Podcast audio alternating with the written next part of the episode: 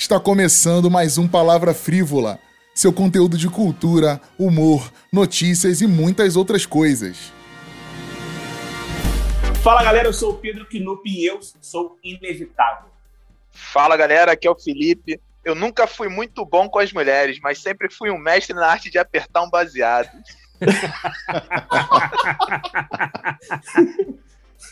Oi, eu sou Vivian Romanelli e eu sou apaixonada por cinema. Fala galera, aqui é o Thiago. O cinema falado foi o grande culpado pela transformação.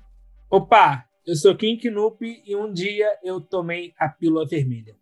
Muito bom! É isso aí, galera.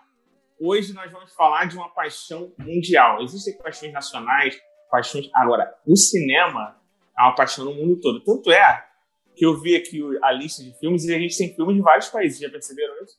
A gente vai ter filme hoje argentino, Filme brasileiro. Italiano. Filme italiano. Né? E, lógico, que Hollywood também. Então, se liga que agora a gente vai falar de cinema aqui no Palavra Frívola. Então, assim, galera, você que está curtindo o projeto Palavra Frívola, que curte a gente, que curte o Pedro, o Quinho, o Thiago, o Felipe, a Vivian, não esquece de curtir o vídeo, assinar o canal, dá um like, dá um sininho, faz essas paradas todas que tem que fazer aí, que o bagulho é doido. A gente quer, ó, a gente quer entregar, a gente quer que o YouTube entregue, que o Spotify entregue, então não esquece. Falando de cinema, né, a gente começa com uma pequena polêmica. Por quê? Eu escolhi um dos meus filmes, um filme que eu sabia que ia gerar uma discussãozinha, porque o nome desse programa é Filmes da Vida, né? E aí eu vou falar de um filme que é muito recente, mas é um filme da minha vida, um dos filmes da minha vida que é Vingadores Ultimato, né? E já no, no, grupo ali de discussão a gente já rolou uma treta, pô, será que filme de herói é cinema? Não é, tal. não curte. É, o Scorsese não curte, o Coppola não curte, já falaram que não é cinema. E Vivian, pra você, filme de herói é cinema? Não é? Cara, não é não. Não é? Eu, eu detesto super-herói. Detesto, assim. Acho que na minha vida toda eu só vi dois filmes de super-herói e detestei. Que Quais foi foram? Isso, coração Mulher gelado. Maravilha. É, né? Mulher Maravilha. Não, qual? Se for o segundo, é horrível. É horrível. Então. Não sei se é primeiro ou segundo, acho que é o mais recente. 1984? Começou mal. É, se for 1984 é horrível. Não, gente, foi outro dia. Não, 1984 Não, não, não. é o nome do filme. É o nome do filme, a Mulher Maravilha é 1984. Cara, é muito ruim mesmo. E qual é o outro filme que você viu? Deadpool. É, são dois filmes que... Bem por exemplo, diferentes. Deadpool É, Bem é diferente. uma comédia, né? Eu vou falar pra mim por que é cinema, porque assim, cara, cinema é arte. Todo mundo concorda que cinema é arte. Mas cinema também é entretenimento. Né? Se você pegar o cinema como apenas uma obra de arte e, e só, você vai tirar e excluir o quê? 70%, 80% da população que vai ao cinema não vai para ver a fotografia, não É. vai para analisar o roteiro, não vai para ver a atuação. Ah, cara, por exemplo, no Brasil saiu uma pesquisa, acho que em 2017, se não me engano, que 70% dos brasileiros preferem filme dublado. Né? Ou seja, os caras não estão nem aí pra atuação cara. Então eles querem se divertir e eu acho isso muito bom. Né? A partir do momento que você elitiza o cinema, fala assim, não, cinema é arte, vai virar é, amostra. Vai virar Será que é a mesma coisa? Será que é a mesma coisa de falar que ah, quem não ouve é, Barões da Pisadinha é, não é tão cult quanto quem ouve música clássica? Não, não só isso, cara. Esse nem é o problema, porque a gente pode, sabe, pode afirmar que Vingadores não é tão cult quanto o outro filme que eu escolhi, que é, é, é Um Sonho de Liberdade. Mas você não pode dizer que Barões da Pisadinha não é música. Entende? Ah, você pode dizer que não É pode. horroroso, mas. É, é, mas você não pode dizer, Que não, isso, não, não, é tão- não é horroroso, Que- não. é, pô. Não é Não é horroroso, horroroso, gente. não. Foi porque Ah, não tocou teu coração ainda. Exatamente. Você Exatamente. não deu você nunca tempo. Ele não, sa- ele não saiu da Você- sola do meu pé, mano. Não Então, chegou no você tem que coração. Apreciar depois de várias cintras. É, você, Tem, tem todo um momento. É, é. Pisadinha tem um contexto Para que social. faça Sim, tem que Claro, fazer sentido, claro. tem que fazer sentido. Então, eu até entendo o, o que a Vivian falou e queria comentar, porque aquilo, você tem como é, é, analisar o cinema uma perspectiva só do, do que você acha, né, cara? Por exemplo, eu posso falar de um bando de filme que eu não suporto, entendeu? Só que afirmar que não é cinema, eu acho muito complicado. Claro, respeitando muito o que você falou, tá, Vivian? Mas é, falar que não é cinema é descategorizar a- a- uma obra por completo e aquilo. É a mesma coisa que falar que legalmente loira não é cinema. É cinema, é meu, eu sou público? Não, não sou público. A arte em si eu acho horrível, mas é cinema, entendeu? Então, a- o que a gente precisa saber, tá valendo mais uma questão de, de gosto ou, ou o critério mais crítico da parada, entende? É, eu, Não, na verdade, o que, que eu acho sobre essa questão? Eu acho que são fases, né? A gente vê que o cinema tem fases. Você vê que na época lá, por exemplo, de Star Wars, Spielberg e George Lucas ali, uma galera começou a fazer coisas sobre alienígenas, aventuras espaciais. Você vê que né, a galera foi criticada, porque ah, o cinema agora é sci-fi, né? Aí, Sim. poxa, teve é, Blade Runner, Uhum. Pô, teve muita coisa assim. Depois você vê que tem uma fase dos anos 80 ali, de um inimigo dos Estados Unidos, todo filme de guerra, que aquela Sim. coisa pós-Vietnã ali, e Guerra Fria, então tudo era Rússia ou era Vietco- Vietcongs, contra Vietcongs. Você vê que tinha. Depois entrou o mundo árabe, sempre era contra terroristas. E agora chegou a hora, por causa de tecnologia também, eu acho, entrou a, hora- a época dos heróis, né, cara? Só que a gente nunca também teve os heróis tão próximo da realidade, sem ser caricato, igual uma- um desenho, né? Aquela questão dos caras querer repetir a mesma linguagem da, da- da- do gibi do cinema. E os caras hoje adaptaram. Não dava para ter, por exemplo, Mas o Homem de que- Ferro sem nenhuma questão tecnológica, assim, levemente argumentada. Mas a minha curiosidade maior é saber como que um filme tão recente é o filme da vida do Pedro. Eu vou explicar. é, Mas assim, Vivian, quer fazer mais uma observação sobre, sobre o que a gente está falando? Quero, é que eu não sou essa pessoa escrota que acha que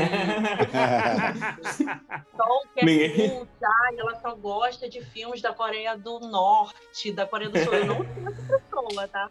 Eu gosto de coisa fútil, sim, também gosto de coisa pra pensar. Eu só detesto herói, é só isso. É apenas, Ah, é, assim. Só- É só- pessoal. É, porque assim, tem uma parada que eu acho que a gente esqueceu também de falar, que é, é o que vende, né, velho? Senão Velozes e Furiosos não ia estar no 30. Cara, Sim, Velozes e Furiosos vai estar no espaço. Tu tem noção disso, cara? Velozes É mesmo? e Furiosos Caraca, sério? no E eu- espaço. E, E eu vou é ver. É o que vende. Então, eu acho que a parada dos filmes de herói é, é muito do que o Thiago falou, né? Vai muito da época e com, com essa. Tecnologia, né? É, tem a tecnologia, tem a- aquela, aquele lance da polarização e tem a necessidade de ter um herói pra resolver a parada toda. Sim, Então é o que sim, tá sim. vendendo, né, velho? É, Sim. então- e outra Ah, parada que o Pedro falou de, do filme dublado, pô, a- porque a gente vê o filme dublado em português, porque as outras dublagens são uma bosta, velho. Sim, Sim, sim. sim, o Brasil sim, é sim. especialista nessa parada. É, e, e só uma, uma coisa, porque é aquilo. Hoje, eu não sei. É muito diferente o filme de herói de agora do que dos anos 90 ou 80. Se você for ver é, o Batman do Tim Burton, é totalmente É, diferente. é caricato, de é caricato. Ó, se você caricato, for mais longe, caricato. Se for, tu for mais longe, tem um Batman, acho que dos anos 70. Acho que era Aham. até da série. pô, Que o carteiro Bate chega- repelente. Mano, o carte... a cena é ridícula. Chega um carteiro de bicicletinha, aí ele, eu tenho uma carta pro Batman. Quem é o único que tá vestido de Batman é o cara. Porra, pra quem perguntar essa merda? Então, essa parada é muito sem noção, tá ligado? A única coisa que salvou esse Batman foi o Hermes e Renato com, com o Coringa querendo comer a tia do Batman. Então, Mas conta, Mas- Pedro, por que o Ultimato é o filme da sua vida? Eu sou nerd de infância, cara. Eu sou moleque de jogar Super Nintendo, eu sou moleque de, de ver a Liga da Justiça quando chegava em casa na, na hora do almoço, é, é, Super Choque. Eu sempre gostei muito dessa cultura pop. E o que a gente tinha, não sei se o Quinho lembra, mas Não sei se ele foi, se ele era muito pequeno, mas a gente foi ver o Batman Retorno, aquele do, do, do Pinguim, no cinema, né, cara? Danny DeVito e tal. E, tipo assim, cara, foi uma, era muito bom pra gente na época, né, cara? E, e, a gente vem de uma época que é inacessível mesmo. O super-homem do, do, do, Christopher Reeve, né, cara? Né? Do Christopher Reeve, como que era. E hoje, quando começou em 2008, o universo cinematográfico da Marvel, cara. Aquele filme do Homem de Ferro que, cara... Mano, aquilo é muito incrível. O Tony Stark no chão, acabou de explodir e o sangue saindo assim, não sei se você lembra dessa cena. Cara, aquilo era muito chocante. E tipo assim, por mais que seja fantasioso, você viu ele construindo a primeira armadura.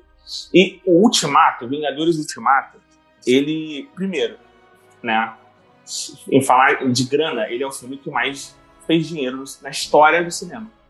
Ele passou Avatar, mais que Avatar. Avatar era a maior bilheteria da história do cinema. Mas Avatar passou de novo, cara. Voltou, voltou a ser exibido. Voltou, Avatar, voltou. Porque o Avatar é maceteiro. O Avatar, toda vez que ele passa ele, ele relança no cinema com mais três horas de filme. É, né? só lançar na Índia e na China que passa. Foi. É. Então, assim, mas Vingadores foi o filme que, honestamente, sem, sem essas artimanhas, foi o filme que mais fez grana, mano. Foi muito dinheiro. Mas não foi por isso que ele, que ele tá no, no meu filme da vida. Cara, quando você vê a cena dos heróis todos juntos, né, cara? A, a galera de Wakanda chegando. Eu já tô tudo arrepiado. Os portais se abrindo e tal. E você vê, cara, aquele exército de heróis e o vilão. Cara, naquele momento, eu falei assim, mano, é um sonho virando realidade, sabe? Eu chorei. É uma, eu chorei, é uma de verdade. que eu sempre quis ver, né? E tipo assim, caraca, mano. É, e, e, a música, a, o Portals do, do, Alan Silvestre, que é o mesmo cara que fez a música do Volta pro Futuro, cara. Tipo assim, mano, quando tu vê aquela música tocando e pai. Avengers Assemble, mano. Pô, Thiago, qual. Ah, ultimamente no cinema, que cena te emocionou, te causou mais frisson? Pergunto para todos vocês aí. A Vivian não viu esse filme ainda. Mas, ó, vocês que já viram. Que cena ultimamente te causou mais frisson do que quando o, Marte... o Mjolnir vem, passa direto pelo Thor e o Capitão América pega. Porra. Cara. Que... Tira! Assim. Não, aquilo não te causou um frisson? Não, na minha experiência, que assim, qual foi a minha experiência? Eu assistindo os filmes de herói, eu tava aí aleatório. Tipo assim, porque quando eu via o filme do Homem de Ferro, o primeiro, eu tava na casa de um amigo, ele tinha um DVD, ah, bota aí pra ver. Eu falei, caramba, maneiro. Só que eu, cara, quem é um Homem de Ferro na fila do pão? Porque, tipo, Mas assim, tu não respondeu minha pergunta, Thiago. Não, eu vou responder, eu vou aí. chegar. Eu vou chegar lá. Porque, tipo assim, é... eu falei, quem é um Homem de Ferro, mano? Tipo, cara, Homem de Ferro quadrinho nunca foi nada, sabe? Um troço muito terciário, né? nem secundário, terciário. Então, tipo assim. Eu sabe, cara, por causa do Super Nintendo. Do, do não, então, um assim, assim a, única, a única vez que eu acompanhei nos quadrinhos foi justamente todo esse arco que eles fizeram no cinema. Que eu via o Homem de Ferro, era só nisso. Todo, quando tinha. A Marvel lançava uns almanacs, tinha todos os heróis juntos, como Guerra Infinita. E aí, beleza. Aí eu fui ver Os Vingadores, o primeiro, eu, caramba, cara, Vingadores no cinema? Aí o que, que me chamou a atenção? Nas cenas de, de, de crédito, quando aparece o Thanos, eu, não, caô. Os caras vão trazer isso pro cinema, mano? Não, caô. Aí que começou o filme de herói me chamar a atenção. Aí eu fui querer ver todos ali daquela primeira fase da Marvel. Aí agora já indo lá pro final. Eu me emocionei, na verdade, nem foi com Endgame, cara. Eu me emocionei com Guerra Infinita. Por quê? Cara, na nossa época que foi publicado essas histórias, né? Cara, a gente, cara, ficava louco, cara, com, com, essa, com essa parada, entendeu? Foi um arco maneiríssimo, que envolveu não Sim. só umas revistas grossas, era tipo assim, todas as outras dos outros heróis se comunicavam, como eles fizeram com os filmes. Todas as revistas dos heróis se comunicavam com aquele arco. E eu vi que eu, caraca, meu Deus, eu fiquei vivo para ver essa parada se materializando, mano. Então, tipo assim, é isso, como nerd é do isso, quadrinho, cara. como nerd do quadrinho, eu falei assim, caraca, cara, que os caras fizeram não foi uma parada ruim, ridícula, que tu vê. Foi tipo assim, foi uma construção de roteiro assim. Tem filme aí que tu vê que o roteiro é furadaço, cara. O arco da Marvel, na verdade, o Endgame, ele tem pouquinhas coisas, mas bem minúsculas, que não diminui uhum. 10 anos. Então, assim, eu fiquei emocionado foi nessa parte. Do, do primeiro filme, eu, caraca, os caras conseguiram fazer a parada. Nessa cena que você falou, eu, tipo assim, aquela emoção, né? Só que é um filme extremamente longo. E eu assisti esse filme, pô, meio-dia, cara. Esse dia eu cometi uma loucura, que eu comprei. Eu comprei dois ingressos, um pra assistir meio-dia e o outro, que acabou, tipo, sei lá, quatro da tarde, eu já emendei pra assistir a segunda vez, mano. Então, tipo assim, nossa. Caraca. Eu tava cansadaço, que é um filme enorme, né? Mas, assim, cara, pra mim, o filme de herói, a, a minha relação com isso foi, cara, a realização de um nerd, o garotinho que nem um gibi. Mas, Felipe, olha como é que isso foi bem feito, cara. Porque se você lembrar da, da, da era de Ultron, na brincadeira do martelo, eles tentando puxar o martelo, tem uma hora que, o, que o Capitão América pega e o martelo dá uma, uma mexida. Sim. O Thor até olha pra ele assim e fica preocupado. Fala que ele é digno. É, e quando tu vê um martelo. Porque estão tomando a surra do Thanos. E aí tu vê o martelo vindo e passa direto do Thor. Porra. Não, sério. Fala um momento no cinema, dentro de uma sala de cinema, que te causou o frisson que essa cena causou, cara. Cara, foi, foi uma cena maneira pra caramba. Mas eu tô com o Thiago porque, assim, eu me emocionei mais com o Guerra Infinita do que com o Ultimato. Porque o Guerra Infinita foi aquela parada que você não esperava o que ia acontecer, mano. Tipo, ninguém vê um filme de herói imaginando que o vilão vai vencer. Isso é uma Nossa. parte. E ainda tem a parada, porque o filme não era dos heróis, o filme era do vilão. Então é, é, o arco todo era contando a história do vilão. E, E pô, bem fundamentado esse Sim, vilão. Exatamente. O ultimato foi o quê? Tipo, ah não, vocês fizeram isso comigo no passado, então eu vou quebrar tudo aqui e vou matar vocês. Então o Thanos estava meio sem, sem motivo pra fazer a parada dele. É, saca? eu aposto Sim, sim, que sim. terminar isso daqui, a Vivian vai assistir algum filme de Ah, herói. o, Porque, o- o Thanos do Guerra Infinita venceu. O Thanos Sim. do Guerra Infinita venceu. O Do Thanos Guerra lá de. de- Ah, do Guerra Infinita, é, sim, sim, sim, sim. Ele venceu. Mas assim, Venceu. Pedro, o que que, que, que, que, que de lição esse filme te trouxe, cara? Pra ele ser o filme da Cara, tua vida. Que aprendizado? O que, ele aprendeu? O que, que ele te mudou? Esse filme, ele não me trouxe uma lição. Esse filme me homenageou. Entendeu? Ó, esse Sim. filme foi feito pra mim. Sabe? Quando, quando o, o, o Kevin Feige tava montando, ele pensou em mim. Então, quando você vê que o, cineasta ele, ele fez pensando em você, você fala assim, cara, beleza. Cara, o Thor gordo, cara, me representa demais. Eu sempre Ah. quis ter o corpo do Thor. É verdade. Eu, Eu sempre muito bom quis ter o corpo do Thor. E graças a esse filme eu Representatividade. consegui. fantástico.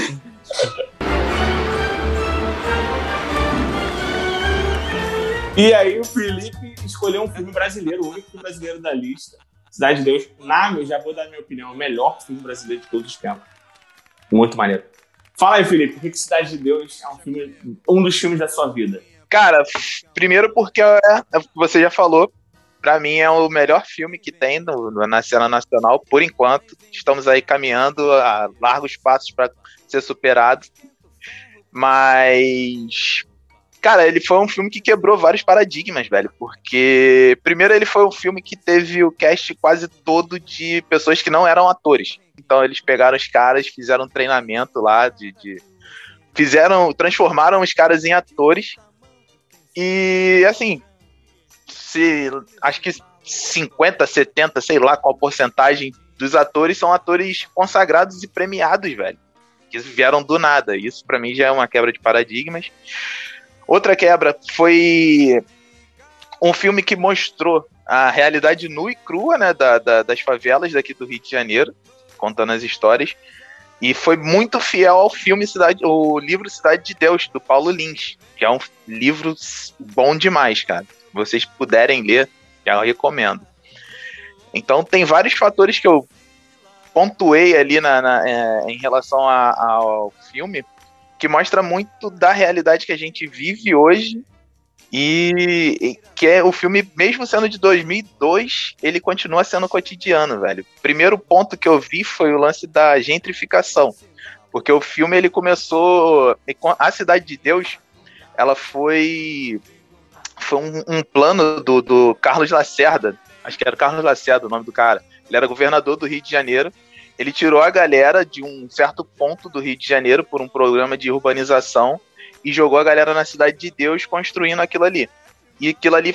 É, é, e essa, essa, esse processo de transição de pessoas, ele é muito.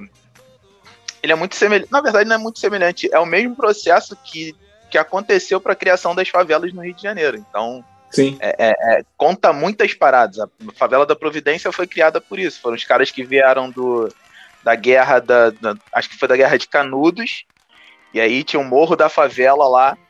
E aí os caras que eram descendentes escravizados, eles chegaram lá, ah, você trabalhou, você lutou na guerra, então a gente vai te dar um cantinho de, de para você construir. Só que não sabia que um cantinho era no morro e era tipo dois metros quadrados pro cara morar, morar Uhum. entre aspas. Então o filme conversa com várias paradas assim que é muito do cotidiano, lance de violência, tem várias frases icônicas pra caramba. que- É. Ô, ô Thiago, começa com a história do Trio Ternura. Exatamente. Trio Quem é o. Trio Ternura? É o alicate. Alicate Pô, Marré. É. E Cabeleira. Cara, sabe o que é Cidade de Deus? É, é porque, tipo assim, o cinema nacional, pra mim, sempre foi Trapalhões. A minha infância toda eu sempre fui assistir Trapalhões, meu pai me levava. Agora, nessa época, eu tava na faculdade, a época de Cidade de Deus. E lembro que Cidade de Deus, assim, eu era totalmente desconectado de, de cinema nacional. Na faculdade que eu estudei, sempre tinha lá uma mostra de filmes. Tinha a Semana do Cinema. E aí tinha lá. Aí teve um dia que eu saí assim e falei, cara, que filme é esse? Cidade de Deus, vou sentar pra ver. Meu irmão, quando eu comecei a assistir a Cidade de Deus, eu me segurei na cadeira que eu falei, não tô acreditando, mano. Não tô acreditando ser um filme nacional, velho. A edição, Pega a galinha. assim... Mano, a edição, a trilha edição é sonora, incrível. uma parada... Mano, tipo assim, tu fica maluco, cara. Sim. E aí, claramente, depois que eu saí dali, eu virei um, um devoto de Cidade de Deus, né? Primeira coisa que eu fiz foi comprar o DVD, mano. Eu falei, eu quero Sim. saber tudo desses malucos, cara. Quero saber quem é esses caras. E aí vi, vi, vi repetidamente, cara, até saber as falas do filme. E também, é, é como o Felipe falou, cara, a questão histórica, né? E depois você vai, como todo nerd, você vê uma coisa, depois você vai pesquisando depois é, sobre a questão política, sobre a questão Sim. da época. E É um filme de saber se- época.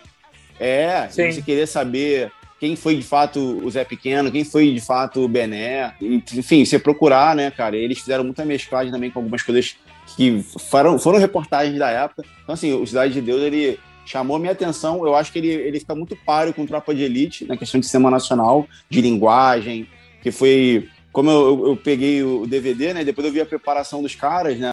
Mas é uma galera totalmente, cara, da comunidade que nunca estudou nada, nunca estudou Shakespeare, nada e tiveram atuações brilhantes, cara. É engraçado até porque você vê, por exemplo, o próprio Leandro Firmino, né, que é o que faz o, o Zé Pequeno, Pequeno. ele era um cara extremamente tímido Sim. E a preparadora lá, cara, ela fazia ele, ele virar o Zé Pequeno, cara, e até aquela cena que é chocante do ele dando tiro lá no pé do moleque, é porque aquele moleque, ele chora, ele chora com aquela verdade, Tinha medo dele. é, ele é, tinha pavor. Então, depois que o moleque, ele incorporava o Zé pequeno, mano, ele olhou para aquele moleque daquela forma e o moleque estava fugindo dele. Então, tipo assim, cara, Cidade de Deus é pra mim é uma obra-prima, parada. Ô, Vivian, você já viu? Gosta? de Cidade de Deus? Já gosto muito. Gosto que, que muito. você, que, que você acha Nem se mais não gostasse, ela não ia falar, cara. Nem se ela não eu falo. Tá oprimida, tadinha. Não, claro que não. Eu falo. Não, eu gosto muito. Gosto muito da estética da fotografia. Fiquei- muito impressionada na época. Mas de filme brasileiro, assim, eu também acho Central do Brasil um filme muito. Muito. Sim. Assim, é o mesmo tipo de filme, mas eu acho um dos melhores filmes brasileiros também. Legal. Eu Por é, é diferente porque, assim, o, o Central do Brasil, ele, ele não é tão frenético igual o Cidade de Ele é Deus, né? poético, né? O, o Central- Central do Brasil ele é filmaços. São, são filmaços, Ah, os por que, dois. que eu coloco, por que, que eu coloco o, o Cidade de Deus numa outra escala do Tropa de Elite? Tropa de Elite é um excelente filme, Eu também. muito maneiro. Tá, mas por que, Sim. que eu acho que Cidade de Deus tá assim bem acima? Porque primeiro, Tropa de Elite não seria feito daquele jeito se não fosse Cidade de Deus. É. Porque a, a, a fluidez do diálogo do Cidade de Deus é que assim, cara, você fala assim, mano, eu tô vendo cinco cariocas conversando. É isso que eu tô falando. Eu, eu tô vendo os caras igual falam na rua, entendeu? Igual, tipo, É. nascido e criado em Cosmos. Cara, igual meus amigos. Os caras estão falando igual meus amigos. Tipo, e aí você se sente de alguma forma, por mais que eu não seja né, da comunidade, por mais mas você vê o teu sotaque, você vê a tua forma de falar, você vê, eu imagino para um cara que realmente é de comunidade se vê representado daquele jeito, é muito, muito bom. E você vê é, é, ali também, eu acho muito maneiro do Cidade de Deus, um, um, um arco que é que nem todo mundo fala muito, mas o meu arco preferido do Cidade de Deus é do Mané Galinha, cara. O Mané Galinha é um arco, o diretor ele faz de uma forma tão didática para te explicar que aquele cara se transformou. Ele é o cara que o busca-pé vai assaltar o ônibus, ele é o trocador de ônibus e ó, você tem que estudar, tal, pá, pra sair da favela, não sei o que, era um cara completamente do bem. Aí o Zé Pequeno vai lá, escuta a mulher dele, mata gente da família, mata o irmão dele, mata a galera da família dele. A família toda, praticamente. Exatamente. E aí o cara, para se vingar do Zé Pequeno, entra no crime. E aí quando ele entra no crime, se junta com Cenoura, mata, não sei o quê. E aí ele fala pro Cenoura, ó, não vão matar inocente. A regra número um, senão não entra. Lembra, Thiago? Tem exceção da regra. Ai, logo, o mané, logo o Mané Galinha descobre a exceção da regra. Aí rola a exceção da regra, e aí depois a exceção vira a regra, né, cara? E aí, cara, e o jeito que termina, gente, cara, é, é extraordinário. Eu, eu não, o jeito que termina o arco do Mané Galinha, a volta que o mundo dá é, é, muito fantástico, cara. Muito tipo, fantástico. violência gera violência, né? É, esse ciclo da violência gera violência. Exatamente. Então, cara, assim, cara. Tá maluco. Se você nunca viu Cidade de Deus, meu amigo que estava vendo esse cast, ouvindo esse cast, cara, para agora. E vai dar pausa aqui e vai assistir, porque é uma obra de arte. Parada maneira que você tá falando assim de arco, que você vê que a grande maioria dos personagens, acho que tirando só o Buscapé, que se dá bem no filme. O resto, todo mundo se ferra, mano. É, você vê até os próprios irmãos lá, né, cara? O Bené, o irmão dele, quando eles decidem largar o crime, é quando Sim, eles morrem, sim. cara. Parada Então- muito doida. Uma mulher que, que, que quer falar com ele, pô, sai dessa vida de crime, não quero. Né, a Berenice fala, ó, não quero meu filho, Isso. pai do meu filho bandido, não. E, Exatamente. enquanto a, a, a mulher do, do Bené também fala, pô, cara, esse negócio de crime não tá com nada, vamos, vamos pra ouvir Raul Seixas, vamos pra, vamos pra fazenda. A- e os caras, quando, é, e cara, quando os caras vão sair, morrem, cara. Muito doido isso, cara. Muito Acho doido. que não, só, só o Buscapé e a Berenice, que eles citam no filme, né? Fala que ah, a Berenice casou com um cara e tá bem, não sei o quê. E só o Buscapé são os únicos que não se dão bem, cara, na história.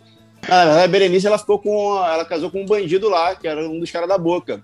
E aí achei. Até quando o, o, o Dadinho fala assim: aí, dá uma olhada nos caras mais chifrinhos do pedaço. Olha o neguinha, né? O de ouro, cordão de ouro. Olha o carro do fulano. Aí fala, ih, Berenice, mulher do meu irmão.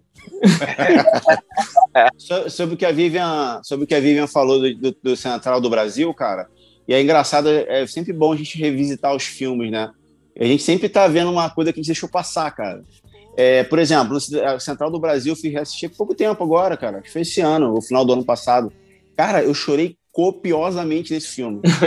eu chorei muito com o Central do Brasil, cara, porque, tipo assim, é, pô, eu vi anos atrás, era, um, sei lá, no começo da vida adulta, é, ou final da adolescência, não lembro. Cara, sei que quando eu assisti agora recentemente, e aí você com a cabeça de hoje reassistir, você entender a questão do teu país, né, e da vida das pessoas, dos brasileiros, cara, eu chorei copiosamente vendo esse filme, cara. E assim, é muito legal, É top. você sempre tá revisitando, cara, esses filmes. Eu acho que é questão de ser velho, Thiago, porque a gente vai ficando velho e vai ficando mais chorão. Vivian, fala pra gente aí desse, dessa tua escolha desse filme aí argentino, cara. Como é que esse, viu, esse filme tocou você? Fui ver que é um filme aí, né, que já deve ter uns 10 anos já, foi até ganhador de Oscar. E como é que entrou esse filme na tua vida? Como é que, por que que esse filme é um filme da tua vida?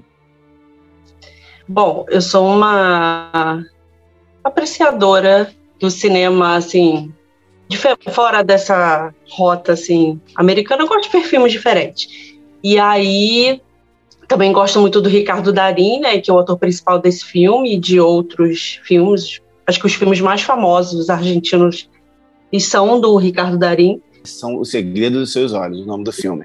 E aí ele conta a história de um uma pessoa que tem um cargo na polícia. Ele se aposenta e ele fica com o tempo livre e ele começa a querer voltar a investigar um caso que ficou em aberto na época que ele estava na ativa. 25 Que anos um- depois, né? Que ele vai É, abre o 25 anos depois. É. E aí, enfim. Mas esse, assim, o que me toca exatamente nesse filme não é a investigação do crime, nem o final, que é muito surpreendente, é chocante. Eu lembro que eu vi esse filme e eu saí assim, meu Deus do céu, o que, que é isso? Que filme é esse? Socorro.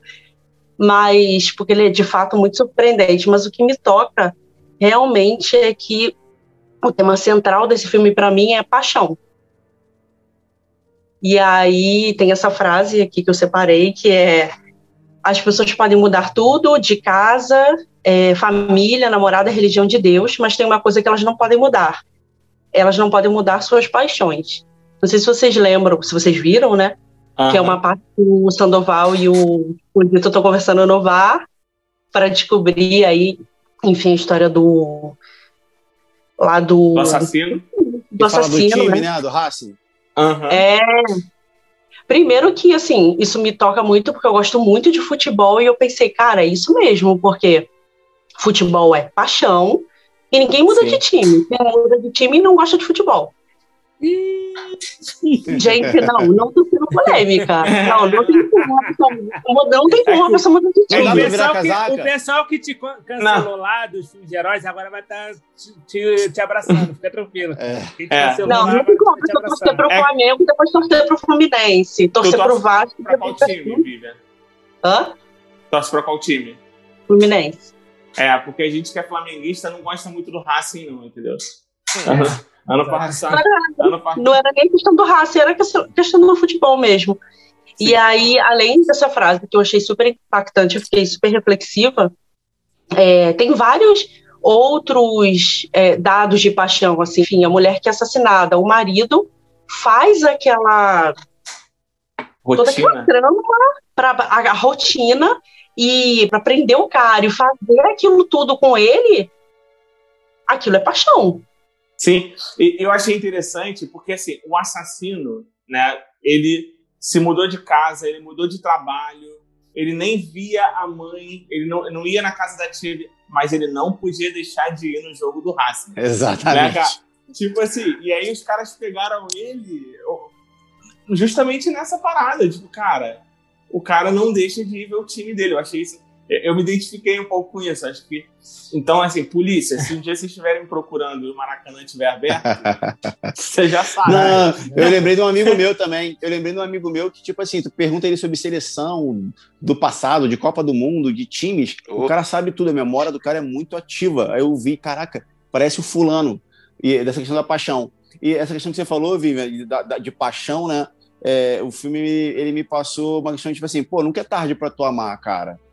Entendeu? Por mais que passam-se 25 anos, é, você pegar as suas paixões, seja para canalizar ela para se vingar ou para resolver ou até para amar mesmo, como tem lá, né, a questão dele lá com a mulher que é, é tipo assim, pô, não é tarde, irmão. Passou 25 anos, e aí, vambora então agora? Vambora. Era platônico e depois Sim, sim. E por que, que você acha que as pessoas precisam ver esse filme, Vivian? Porque, assim, é um filme que, galera, vocês estão acostumados com o cinema americano, é um filme mais lento, mais cadenciado.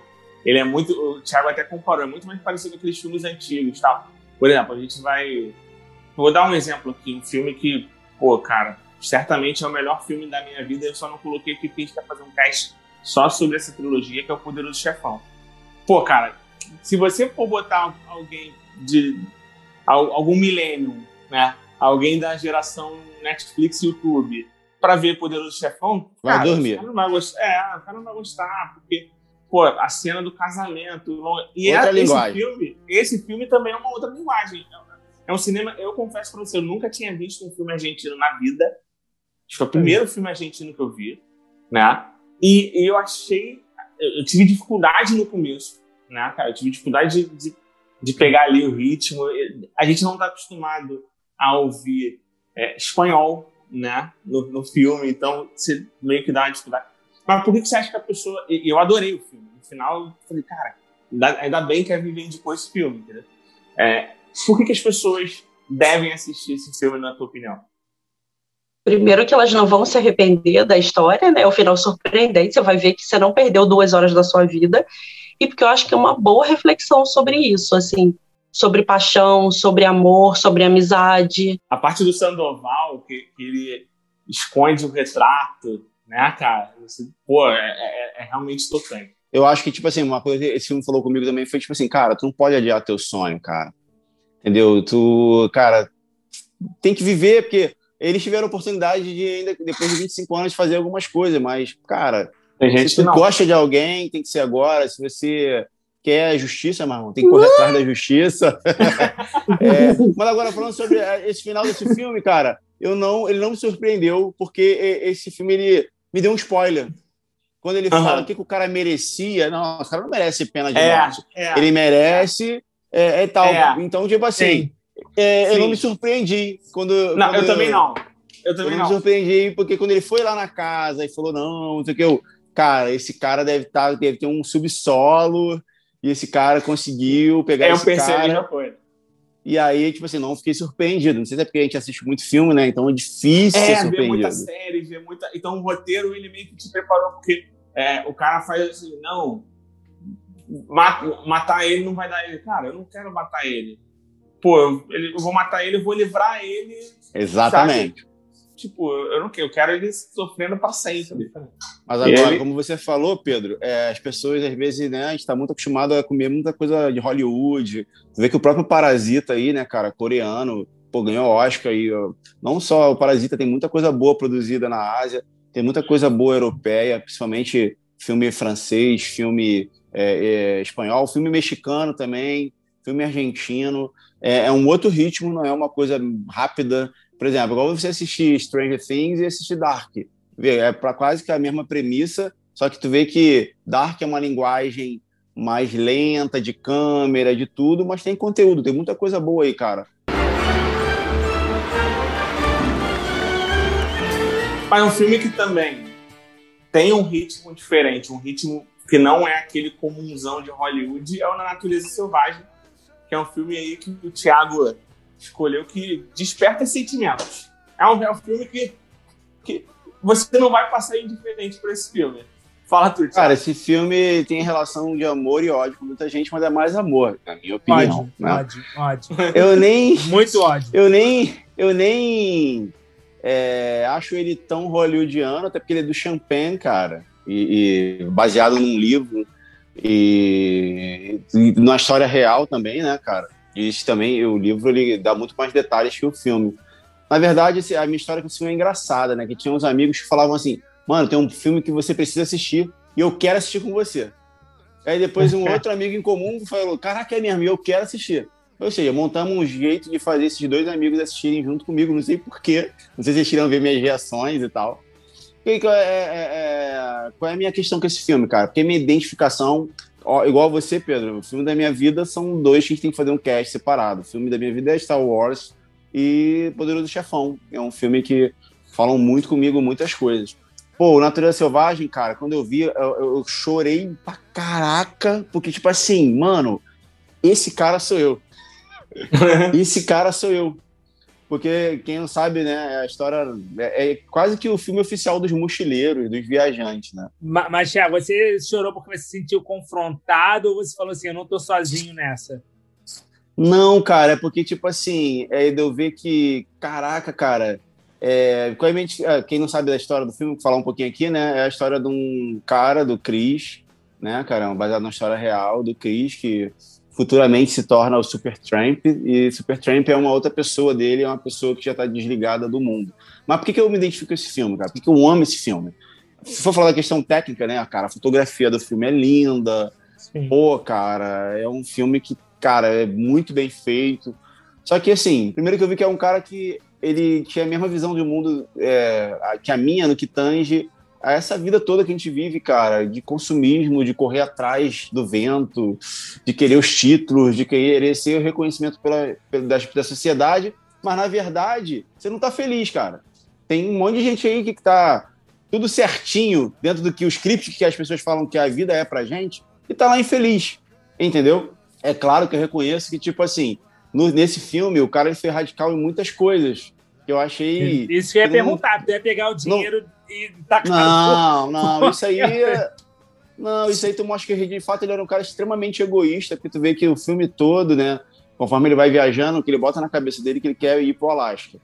E uhum. aí, cara, vê, ele tem a oportunidade de amar, ele tem a oportunidade de ser filho, Sim. ele tem a oportunidade ser de, de, de, ser neto. E o cara, tipo assim, foi egoísta e bobo de não compartilhar ah. essas coisas, esses pequenos momentos. Pô. Se bem que eu concordo com ele em muita coisa. Por exemplo, lá, né? Ele foi até meio que certo. Teve lá um, um, um affair lá com a menina, só que a menina era menor de idade, a menina queria que ele, tipo, né, iniciasse ela na vida sexual. Ele, pô, pela idade dela, fez até o certo. Mas, assim, pô, meu irmão, se eu tô passando aqui, quanto tempo que eu vou ficar aqui? É duas semanas? É duas semanas de amor dá quase o nome de um filme, né? Que é Nove Semanas em é. de Amor, esse clássico. Mas, tipo assim, se é duas semanas de amor, duas semanas de amor. E depois segue pro seu caminho. Porque geralmente, cara, o cara que é viajante sabe. Se você sair da tua rota, meu irmão, por causa dessas paradas, principalmente de mulher, vai dar ruim, cara. Sempre dá ruim. Tem que seguir no teu caminho, mano. Se tá lá no período você vai ficar, beleza. Agora, pô, mano, vou mudar minha rota por causa da mulher, Porque ou por causa de situação. É, não, não. Isso não Cara, vai, dar assim, Eu vou falar para vocês o, o que me desperta nesse filme. É, eu não sei se isso revela o meu lado mal, cara, porque à medida que ele ia se ferrando, eu viu?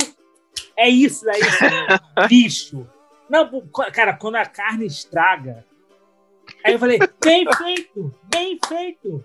É pra todo é. parar de ser otário. E, cara, e juro pra você, eu torci à medida que começou a dar, dar ruim pro cara, eu falei assim, ó, bem feito, agora ele aprende. E juro pra você, eu não sei Aprendi. se eu sou Tipo mãe, né? Eu avisei. É, exatamente. Porque, cara, você começa a ver desde o início do cara, quando ele pega o dinheiro e taca no fogo, eu fico assim, não, cara, pô, pelo amor de Deus. Aí eu vou falar assim, o cara, ele, ele vai, vai se tocar, porque a grande parada para mim, a grande lição é que o cara era totalmente extremo. E, e o cara vai é. totalmente obcecado na sua ideia e não olha pro lado nenhum. É. E, cara, eu falei assim, uma hora vai dar ruim, vai dar ruim. É, não ouviu? Porque eu tô torcendo aqui desse lado. Ele tá falando, não, para, cara, para, vai dar ruim, vai dar ruim, vai dar ruim. Aí uma hora eu, que dê ruim não, vai dar ruim mesmo, tem que dar meio para você aprender. E foi isso que gerou em mim ódio, ódio. O que gerou em é, mim foi ódio. O que, o que eu, eu, me incomoda muito no personagem, cara. Eu até falei com os meninos do cast. Cara, eu tenho, cara. eu tenho, eu tenho ranço desse moleque, cara. Sabe por quê? Porque é, é, ele é um cara completamente desprovido de empatia. Completamente. Ele só se importa com uma pessoa no planeta. Ele. Seus próprios né, interesses. Cara? Só. Né, cara? Um cara que vai, que vai, mete o pé, numa época, a gente está falando do início da década de 90, é, que mete o pé sem telefone, sem nada, sem avisar os pais, sem avisar ninguém, some. A irmã, tem uma hora que a irmã até fala, cara, eu fiquei magoada porque ele podia ter falado comigo, sabe? Só, só dizer assim, estou vivo e vou para uma aventura. Porque ele era rico. Então, tipo assim, se ele falasse com os pais dele, sinceramente, eles iam chiar e iam reclamar se ele falasse, ó, vou ficar cinco anos mochilando na cara. Ele faria, entendeu? Só que o cara não, ele simplesmente ignorou todo mundo e ele foi fazendo isso sistematicamente o filme todo. Aí ele conhece um casal ali que a mulher perdeu o filho, não, não perdeu o filho, mas o filho não fala mais com ela, e ela meio que né, se identifica com ele, quer dar o carinho para ele, e ele vai e some. Né? Quando as pessoas começam a criar, as pessoas gostam dele, quando começa a criar um laço, ele tchau. Aí ele assim, vai é o foco, fazenda, é o foco, né? Também. Aí ele vai pra fazenda, começa a trabalhar lá com um cara e o cara é preso, né, cara? Aí, tipo, ele vai... Pô, agora, o que mais me deu raiva, além dos pais, foi o do velhinho, cara. O Coroa, pô, mano, o Coroa subiu, pô... É, a mãe subiu... dele chorando, cara. A mãe dele chorando é uma parada que corta meu coração, irmão. Pô, é. sério, eu fiquei, eu fiquei mal. É sinistro. Mal. Uma coisa que me fez pensar nesse filme, além disso tudo que vocês falaram, foi sobre solidão e solitude.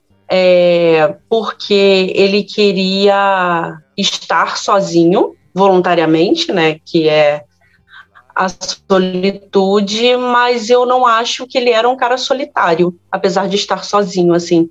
Me fez refletir muito sobre essa coisa de, às vezes, você tá com muita gente, mas se sentir só, ou de você estar tá sozinho e não estar se sentindo só. O que, que eu acho? Não é que ele curtia muito a própria companhia.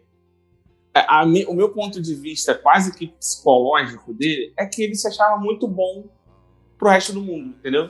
Tipo assim, o resto do mundo não cabe na minha perfeição. Cara, porque ele, ele não é que ele queria a própria companhia, ele não queria a companhia dos outros. Saca? No meu ponto de vista, não é que ele queria ficar sozinho para ref... a solitude é muito isso, você ficar sozinho para refletir, para se conhecer melhor. Ele não, ele só não queria companhia dos outros. É, foi a forma que eu entendi, entendeu, Vitor? É, na verdade eu vejo isso como, tipo, ele tava focado no, no, no, que ele queria, né, cara? Então, tipo assim, nada, tanto que até com o Ron, que é o velhinho lá, ele fala, pô, quando eu voltar a gente vê isso aí, cara, de, de você, de você teu, teu neto aí, e depois a gente volta, porque ele estava focado na, na, questão dele, né? Que, é, e é, mas a maneira desse filme também que eu gosto é que vê que ele se desfaz das coisas materiais dele, né? De carro, de dinheiro, que eu achei de uma forma errada, até porque depois ele volta a trabalhar. Então, tipo assim, ele queria viver de fato essa natureza selvagem, irmão, tem que ser a Vera, então, vai caçar. Como ele foi caçar só depois. Mas, assim, é, é legal você ver essa questão de como a, a, a sociedade te vê pelo que você é, né? Tanto que depois tem uma parte que ele volta para a cidade, ele já não se reconhece ali na sociedade, as pessoas olhando porque ele tá sujo, né? Ele tá maltrapilho, e aí a galera olha ele de cima embaixo, né, cara? Pô, e aí ele vê da agressividade do mundo mesmo, como ele apanhou lá quando foi pegar o trem e tudo mais. Mas, assim, é, é, o que eu gosto desse filme que ele me toca é de mostrar que realmente a gente precisa de muito menos do que a gente acha e que, de fato, é, você ser obstinado numa questão que é, de forma burra e, e, muito egoísta, cara, vai ser ruim. E a mensagem do filme que é maravilhosa que realmente, cara, felicidade tem que ser compartilhada, os seus momentos, que aí você cria memória com as pessoas. Você vê, a gente tem aqueles amigos que a gente às vezes, por causa, porque o cara se muda, porque teve mudanças, o cara fica tem anos sem se ver, mas sempre tem uma memória carinhosa daquela pessoa, porque aqueles momentos, cara, foram legais, aquela viagem foi legal. Então, tipo assim, esse filme ele me toca muito por conta disso. E a questão da própria natureza, cara. E eu já tive essas andanças aí de sair para meio do mato e tal, cara. Realmente. E sem contar a trilha sonora do Ed Vedder, né, cara, nesse filme também, que, cara, é, é fantástico, cara. Ele, é, pô, é um arrebentou. Bom, é um filme bom, é, é aquilo. E, e para mim, acho que filme bom é um filme que mexe com você. Independente sim. do que gera. Sim, é, é sim. É, e, e é aquele me gerou ódio. Mas eu falei assim, cara, então, filme bom. Eu odiei o cara, mas é um filme bom. É um filme bom. Exatamente. O filme, o filme tem que te emocionar, né, cara? Como, como diria o rei, se, se chorei ou se sorri, o importante é que emoções eu vivi. O filme é, é uma obra que te leva a isso, ele, ele quer te levar a isso. O melhor é depois, brasileiro é um ser fantástico, né? O que, que acontece? Ali virou um ponto de peregrinação, né, cara? Sim. Todo mochileiro, tanto que algumas pessoas já morreram para querer fazer o mesmo caminho, porque ali não foi um caminho que fizeram uma trilha para aquele ônibus lá no Alasca. Então, assim, para tu chegar lá, tu tem que botar as coordenadas numa máquina de GPS e, meu irmão, tu vai ter que atravessar aquele rio. O que aconteceu? Um brasileiro que cismou que ia para o Alasca Chegou lá na Alaska, ele nem sabia, nunca tinha assistido o filme, mano. O cara chegou lá e falaram: ah, tu vai no Magic Bus? Ele, não, o que, que é isso? E aí ficou sabendo da história lá no Alasca. Ah, resolveu ir. Comprou o um negócio de GPS e foi. Caraca. O que aconteceu? O maluco ficou lá dentro do ônibus. Meu irmão, acabou a comida, o, o rio lá o, o, cresceu o nível, porque, né, tava naquela... Parece que o lugar também ficou amaldiçoado, meu irmão. Tu vai pra lá pra morrer, né? É um é, da sereia. Tiraram, tiraram o ônibus lá, tiraram. Então, por que tiraram? Por causa do brasileiro. Porque é. o brasileiro ficou lá, ilhado, e aí ligou pro GPS lá pro número, e aí, cara, pô, vai dar ruim aqui, cara, acho que eu vou morrer. Ah, mesmo? Mas você tem comida aí? Ah, tem, dá pra ficar mais uns dias aí. Os caras não foram com muita pressa e o brasileiro presepeiro, quando entra no helicóptero para ser resgatado, começa a gravar vídeo. Aqui, tô sendo resgatado, eu tava aqui. Aí o cara, o quê? Você tá feliz, tá fazendo vídeo? Aí tomou uma bronca do cara lá do resgate. Mano, aí passou um, Aí ele falou, um tô tempo. compartilhando minha felicidade. É. Aí os caras me chegam, falaram, cara, tá dando muito trabalho isso aqui. E aí tiraram o ônibus de lá e levaram pra um lugar que ainda provisório, que vão ver onde vão botar o negócio. Cara, em É. brasileiro é demais. Esse maluco foi canceladaço na internet, mano. Pô, pra você ver, né? O próximo filme é um filme que também é um filme de um cara que resolve se aventurar, mas é um cara que se aventura também pelos outros, que é o- a, a vida secreta de Walter Mitty. Pô, Que filme. que filme, Que filme, que que filme. filme, cara. É, é o filme da minha vida, porque é aquilo. É, é a história do Walter Mitty, né? Que ele vivia uma vida totalmente dentro de uma bolha, cara. É, é, o filme começa ele tentando entrar num site de relacionamento, Harmony, e querendo dar tipo uma curtida, uma piscada de uma menina do trabalho, né? E não consegue. E aí, cara, você vê, ele liga pro, pro suporte e começa a conversar com a pessoa e você vê o nível de vazio que ele tem. Que ele fala, caraca, cara, o cara tá tão mal que ele tá ligando pro suporte de um site de relacionamento. E eu falo Imagina, assim, tu pro suporte do Tinder. É, exato, suporte dos caras, eu tô tentando. Não, ô, ô Crio, e você falou, mas não ficou tão claro. A mina que ele quer curtir trabalha com ele. Tipo assim, É, trabalha na mesma empresa dele, entendeu? É a mina que. E ele, e, ele, e ele quer curtir pelo aplicativo, ele não quer chegar na mina. Ele É, quer curtir pelo aplicativo. O, o cara totalmente sem coragem nenhuma. E, cara, por que esse filme me marcou tanto, tá? É um, era um momento onde eu morava sozinho, tinha saído de um relacionamento fazia pouco tempo. E é uma parada que, por mais que eu morasse é, é, sozinho, mas eu vivia naquela bolha. Por exemplo, para te explicar quem eu era. O Felipe me conhece da faculdade, o Thiago da igreja. E, e, cara, eu vivia uma parada onde, ó, eu nasci ouvindo, sei lá, jazz. Cara, eu não abria, não abria para nada, para conhecer nada novo. Entendeu? Até porque quem me conhece lá para 2013, que é o ano do filme, até 2013 conhece um Quinho. Quem me conheceu lá de 2016, que foi quando eu vi o filme, cara, é, é- é totalmente diferente. Ele trabalhava na revista Life, né? Ele, ele era responsável por revelar as fotografias e tal. E ele é pego de surpresa onde a revista está acabando. E o, o, o fotógrafo mais respeitado da, da empresa manda um, um filme e pede para revelar o filme, o frame 25 e tal. Só que some, né? E nisso, o CEO da nova empresa, ele é um babaca. E o Walter, ele é um cara que ele sonhava muito, mas nunca tinha coragem de fazer nada. Então, cara, ne- nesse filme, é, é- é fora, cara, fotografia, edição, a pós-produção é incrível.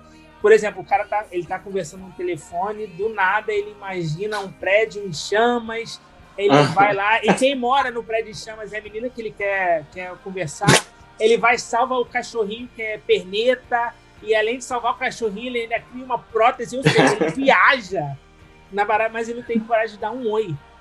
E, cara, eu me vi muito, eu falei assim, caraca, cara, tanta coisa que eu quero fazer, e, e- e eu nunca tive a- aquela parada de realmente dar um passo, e, e eu não, não é me aventurar ir Iniciativa. pro, pro Alasca, não é isso, entendeu? Mas até coisas pequenas, como era, no, no caso dele, era conversar com uma mulher. E, cara, todo filme se desenrola, ele viaja, ele vai pra Groenlândia e, e, cara, ele tem uma aventura em que, cara, ele nada. Porque é aquilo, no início do filme, o cara fala assim: é, cara, você tem que ter, adicionar mais coisas pra sua rede social, que não tem nada, sua vida é sem graça. É. Quando ele chega na Groenlândia, cara, ele, o cara liga pra, liga pra ele e fala assim: Não, tô na Groenlândia, acabei de bater num tubarão. Ele, não, cara, tem que falar uma coisa real. Ele, eu realmente estou na Groenlândia e eu acabei de bater num tubarão. E, e é uma parada assim, cara, a vida dele muda assim, de, o, o rumo. Pouquinho, a parte do tubarão é muito engraçada que ele tá no mar né? E aí ele vê a barbatana. aí ele começa a gritar no navio. Galera, tem tubarão aqui. Aí o velhinho. O "Não, velhinho. pô, Isso aí é golfinho, cara. Eles vão, te- eles vão te proteger do, do tubarão. assim. Aí, cara, o tubarão ataca ele. Aí o velhinho que, é, que falou com maior propriedade, não, você é golfinho. Tá? Aí o velhinho, ih, é tubarão mesmo. Não, o cara, fala Cara. assim: "Ah, fica tranquilo, eles vão te proteger do tubarão. Aí ele fala É. assim, do tubarão, tipo como se fosse cachorro. Não, vem, vem, vem, vem. Aí quando o tubarão tenta é, bocanhar ele, aí, cara. É, é- e, e mistura drama, cômico, cara, é, é um filme que. Com, que é cenas de Cara. ação, né, cara? Com Quando cenas de ação, a pós-produção dele. Cara, a luta dele com o barbudo. Aham. Aí eles, eles, eles deslizando No no skate. asfalto, cara. É. Pô, é esse filme. É, é, Eu- E aquilo, quem, tá, quem tá, tá ouvindo falar, parece, cara, não faz, não tem nem pé nem cabeça. Como o cara nadou no mar, bateu em tubarão, é, é, esquiou no asfalto. E isso é a parada que, cara, gerou em mim. Eu fiquei o tempo todo assim, caraca, caraca, caraca, caraca. Esse filme, ele tá pra mim na mesma proporção do Natureza Selvagem, que eles são bem parecidos, né?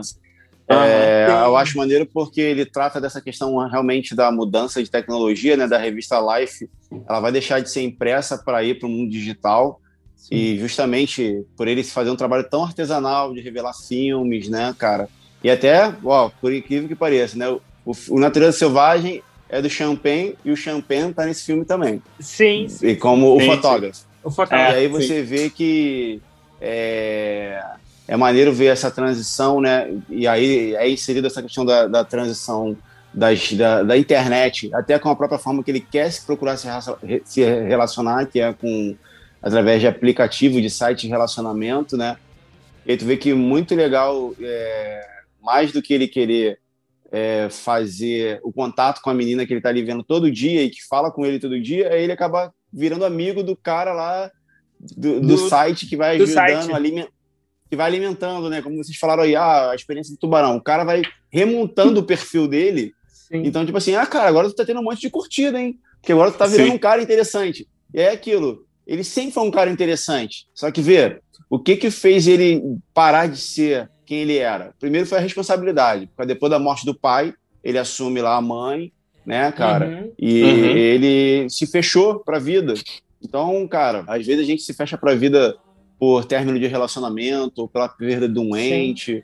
Ou porque você, aquele lugar que você trabalhou por anos, você saiu e você deixa de ser, ou até quando você vira pai, vira mãe, Sim. e você, caramba, parou tua vida. Não precisa parar sua vida. É. E tu vê que ele era, ele era um cara muito bom, cara, no skate. Sim. E o skate foi Sim. guardado. Ele tinha uma Cara, mochila específica para viajar, e essa mochila tava E- guardada, e- mano. inclusive, cara, aquela cena que ele Um tá... caderninho. O filho da, Ele tinha um da caderninho menina. que o, que o pai dele deu um caderninho pra ele de viagem. Sim, E a, Sim. e a irmã dele fala assim: Ah, dá pra algum pobre, não sei o que e tal, porque.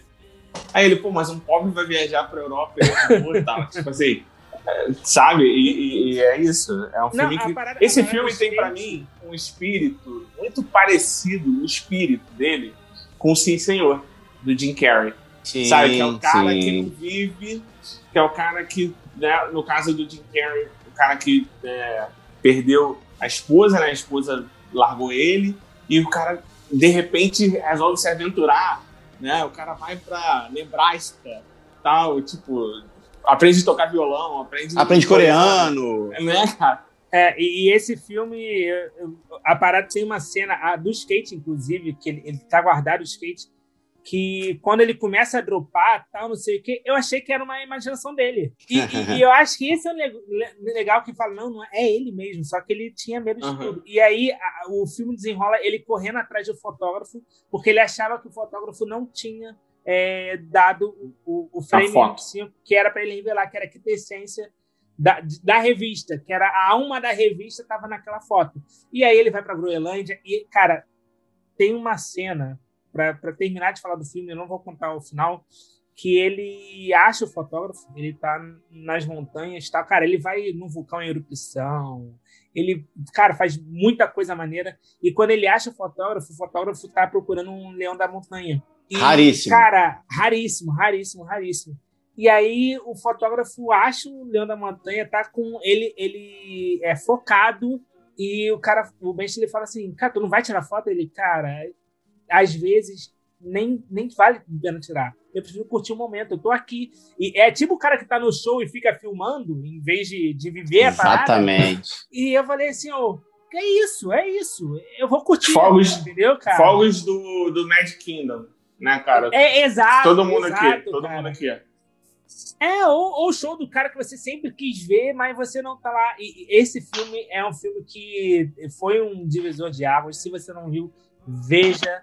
A Vida Secreta de Walter Mitty. Ele é engraçado, ele tem ação, ele tem drama. E, cara, tecnicamente falando, eu sou editor de vídeo. Ele é.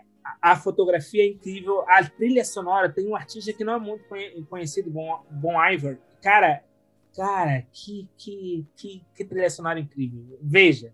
Veja esse filme. É, cara, esse filme, esse final é dele aí, cara. Esse final não, né? Esse momento que ele encontra o fotógrafo é muito maneiro, porque justamente é isso, cara. Muita coisa vamos guardar na memória, não precisa publicar, não precisa expor, vamos guardar aquilo pra gente, que é lugar Sim. que só a gente vai acessar, que é a memória. É muito bom, fantástico esse Muito filme. bom, muito bom mesmo. Então, como eu sou modinha, eu vou falar agora do filme melhor qualificado na história do IMDB. Não sei se você sabe disso, cara.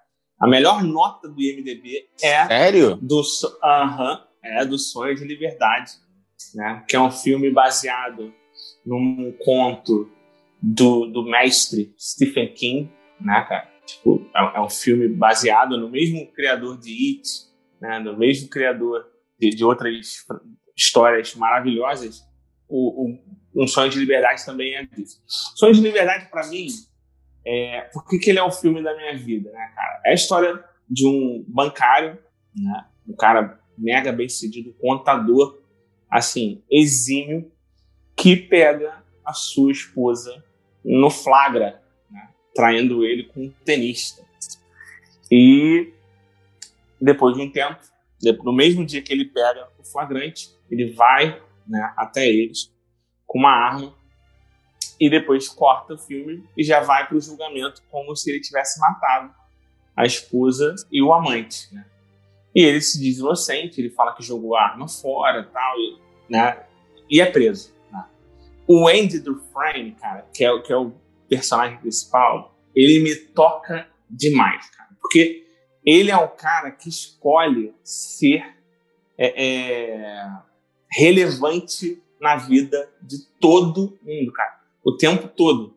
Você começa a se apaixonar por esse personagem, pelo menos eu começo a me apaixonar por esse personagem, quando é, eles vão trabalhar, né, eles vão trabalhar ali consertando o telhado da prisão.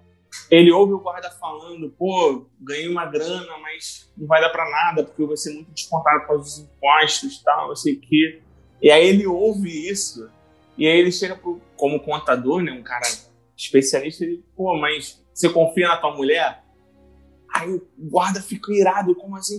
Aí ele vai jogar ele, ele, não, eu posso te ajudar, porque se você fizer. Ele faz uma treta lá pra ele, e ele fala assim, cara, mas você vai me ajudar pelo quê? Não, eu só quero cerveja pra galera que vai trabalhar aqui. Enquanto a gente trabalhar aqui, eu quero um dia. E aí você vê assim, cara, beleza. Até então você vê que ele, ele negociou ali pra ele tomar cerveja também. E quando chega a cerveja, Felipe, ele não bebe, cara. Ele fica sentado lá, vendo os caras bebendo, né, cara? E, e, e ele fala assim, cara, o cara vai oferecer cerveja pra ele e ele fala, pô, não quero não, tal, não sei o quê. Aham. Parei de beber. Ele fala, não, parei de beber. Tal, não sei. E aí o- o Morgan Freeman, né, que faz esse filme também, ele é o melhor amigo do Andy, que é o Red. Ele fala assim, cara, eu tenho pra mim que ele só fez aquilo pra se sentir normal, Pra se sentir ali um, um homem livre. E, e essa é uma das cenas desse filme que me toca muito, porque assim, a gente pode escolher ser relevante independente do cenário que você esteja. Você está num cenário muito ruim, você pode fazer diferença naquele cenáriozinho, entendeu? Naquele, naquele ambiente que ele estava Aham. preso, prisão perpétua, ele escolhe fazer a diferença. Esse filme ele, ele é, é engraçado porque tu vê que o Morgan Freeman ele tem aquela luta dele de querer se ressocializar, né, cara? De voltar para o mundo, porque teve um amigo deles que vai lá, ou seja, e a gente vê que isso, no, de fato, no mundo real ele é assim, né? Cara, você sair da condição de preso à sociedade, cara, vê lá, você, cara, passou pelo sistema prisional, você não é bem visto, enfim. O cara que decide de fato mudar, né, de se dar uma nova chance, que a gente da sociedade te dá uma segunda chance, você tem que se dar. Então, o cara que leva a sério para querer se dar, ele tem esse empecilho que é a sociedade olhar para ele de nariz torto. E aí você vê que aquele tem um personagem que vai lá, é aquele carinha. O bibliotecário. Isso, que fica enchendo lá as sacolinhas no mercado e tudo mais. E viu que não foi legal para ele. Então eu vejo da questão da, da, da, amizade do Morgan Freeman com ele, né, cara? É, do personagem do Morgan Freeman, de tipo assim, cara, existe um mundo lá fora e o Morgan Freeman vai lá, experimenta, vê que, tipo, pô, realmente é como o fulano falou, cara. É difícil para um cara idoso e negro como eu me, me, me reinserir no mundo. Então, tipo assim, porque sempre quando perguntavam para ele, né, ele, ele aquele migué e, tipo assim, não, mano, é, eu tô pronto, mas na verdade os caras entendiam que, pô, tá pronto nada, irmão. Tu, tu quer ficar aí, na verdade. Que ele não falava o que os caras queriam ouvir, né? De uma pessoa que quer voltar pro sistema. E aí o que me toca muito é. Um dos pontos desse filme que me toca é essa parte da dificuldade de uma pessoa se reinserir na sociedade. E também, cara, é o papel. Não, o cara tenta não sair da prisão. Sim, é, é quando, ele, quando, ele, quando ele recebe a, a, a liberdade, né, ele tenta agredir um preso só para ficar preso ainda, entendeu? só para tipo não sair, uhum. né? Porque o cara já ele, ele, ele fala isso, né? Ele é, o Morgan Freeman fala isso, cara, quando você passa muito tempo aqui, no começo essas essas, essas muros eles te é, é, separam do, e depois de um tempo esses muros passam a ser tua proteção, sabe? Você passa Sim. tipo se sentir protegido pela prisão. Né? É igual um passarinho na gaiola, né, cara? Se o é. passarinho ele, ele for solto, ele vai morrer. Então, mas a maneira que essa transformação interna que ele tem, por conta do personagem principal, de falar, cara, eu vou precisar de alguém, mas ó, existe isso, pô, a gente vai poder fazer isso e aquilo Sonhar, outro. Né? É, então, tipo assim, é, é despertar. E eu, do personagem principal, a parada que me toca nesse filme é saber que a resiliência dele, cara, e a paciência dele, quase igual aquela de grão em grão. a galinha, a, a galinha enche o papo. E, e ver a resiliência dele, cara, em, em, buscar essa liberdade dele, entendeu? Pô, esse filme é fantástico, cara. Ô, é Felipe, é... eu queria te trazer para essa discussão, porque ao contrário do, do, primeiro filme que eu falei, que tinha um vilão onde você simpatizava, né, cara? Onde você uhum. entendia, né? Você entendia o Thanos. Você pode não concordar com o Thanos. Eu concordo até você... hoje, tá com ele. É. você pode não concordar com o Thanos, mas você entende a cabeça do Thanos. No Sonho de Liberdade, você tem um, um, um vilão binário, né, cara? Você sim, um vilão, sim. Ó, cara, você é ruim, né? E é um cara extremamente religioso. Eu queria que. Como é que tu viu isso aí, cara? Se ficou com raiva, ficou com raiva? Cara, esse filme, ele tem vários recortes que você dá para tirar várias lições, velho. É, tem esse daí do, do diretor, né, da cadeia, que você Pô, o cara usa isso é, é, assim o maneiro que assim todos os filmes que a gente está trocando ideia hoje por mais que eles sejam antigos eles são atemporais porque você tira a lição de hoje, na situação de hoje, de todas as situações dos filmes.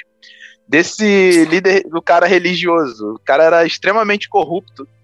Só que o cara usava a Bíblia para poder fazer todas as atrocidades que ele queria na cadeia. Sim. Então, e acabou que isso, eu, eu esqueci qual era a frase do, do quadro que a esposa dele faz, era tipo aqui se faz, aqui se paga. Acho que era uma parada. Ah. Não é isso, não é isso, mas. Tipo, os olhos a... de Deus estão em todos os lugares. É, é, só que assim, foi a parada que ele usou no início é, é para poder o como é que era o nome do esqueci o nome do cara que era o principal Andy, o Andy. do Andy ele usou logo assim a primeira é, a primeira cena que tem dele na sala do diretor ele vê aquele quadro e aí ele fala ó é isso daí fica ligado que é isso que vai acontecer contigo E acaba que no final, quando ele se ferra, é exatamente as- o quadro que aparece ali. Sim, Então, cara, é, fantástico. eu, ach, eu achei maneiro pra caramba, porque são vários recortes e, assim, são várias críticas que esse filme traz. É, o principal é o lance do, do Morgan Freeman sempre frisar o lance de se insti- institucionalizar o, o cara que tá no sistema prisional. E é aquele, tipo, eu vou ficar aqui porque é o que o Thiago falou, né? Eu vou ficar aqui que é mais seguro e não tenho perspectiva de sair. E aí ele já entra pra um outro. Assim, tem uma outra crítica de um filme que tá até no Netflix, que é a 13 terceira emenda, que é, é uma parada que acontece muito. Os caras não têm perspectiva. É, você, ele- o sistema prisional, ele, ao invés de reingressar o cara na sociedade, elimina a cabeça do maluco para ele poder. Quanto mais ele poder ficar, puder ficar ali, ele vai ficar porque é, aí mostra, né, que o cara é mão de obra barata, enfim, inúmeras explorações. O lance do Andy, cara, eu achei maneiro porque assim, até eu, eu, eu fiquei na dúvida até a parte daquele do cara do do, Do cara dos anos jovenzinho. 60, isso, do, do anos Aham. 60 contar a história. Até aquela parte eu, porra, esse maluco é culpado, mano. Esse maluco não quer confessar que matou a mulher dele. E achei maneiro. E assim, outra coisa que eu achei muito maneiro é o salto do tempo, mano. Porque assim, você Sim. tá vendo o filme e tá, pô, passou Sim. dois anos, né? Daqui a pouco passaram-se 10 anos, daqui a pouco 20 anos. 20 E anos. você vê que o sistema continua a mesma coisa, mano. Os caras, o cara tava 50 anos lá e continua a mesma merda. Então, assim, são vários recortes que dá pra você tirar várias lições do filme. Ô, Vivian, é, eu gosto muito de uma cena desse filme que fala de liberdade, que é quando o Andy coloca a música para tocar. Ele sabe que ele vai ser, que ele vai para solitária por causa daquilo, mas ele faz questão de colocar os presos para ouvirem ópera, né, cara? O que que você, o que que você me diz desse filme? Eu ia falar justamente dessa cena. Essa foi a cena que mais me tocou no filme. É, primeiro porque é um filme que fala de cotidiano, não o nosso cotidiano, mas é um, filme de cotidiano, né, do dia a dia ali dos presos, é, que estão ali, não, não podem ter acesso a outras atividades e a liberdade que a gente tem, e a importância que a arte tem ali naquele momento e até nas nossas vidas, né? Então, o acesso Sim. à biblioteca, aquela cena que eles estão no cinema, eu acho incrível, assim, que o Andy vai falar com o Red, né, e ele e vai aparecer a cena da mulher, aí ele, ele fala para parar, assim, acho muito legal. Sim, E a cara. cena, do, a cena da música, eu fiquei assim, sabe? Os guardas, né? Sai daí, não liga a música, ele foi lá e aumentou, achei Nossa. incrível, incrível. E depois daquela cena do pátio e todo mundo parado, assim, escutando, porque eles não escutam música, né? Eles ficam ali em silêncio. Né? E assim, Sim. sei lá, a música é uma coisa tão, tão- presente na minha vida que eu não me dei conta de que eles realmente eles não escutam música, não tem essa Sim. que a gente tem, né? Não, muito fantástico. E, e, quando chega a biblioteca, chegam os livros, ele fala: agora eu vou mandar duas cartas por semana ao invés de uma só. Muito fantástico. Gente, esse é um filme que é né, realmente, como eu falei, IMDB é, é um lugar onde qualifica todos os filmes, cara. Todos os filmes estão no IMDB. É só você procurar no site da Uhum. IMDB que você vai ver. Esse é o melhor filme de todos os tempos, segundo a IMDB. Essa jogada das cartas foi muito maneira também, mano. O Né? desfecho, o porquê dele estar escrevendo as cartas todos os dias, mano. No Cara, final tu vê que o incrível. cara tava criando um personagem pra ele poder se safar, mano. É muito Sim, maneiro. É muito maneiro.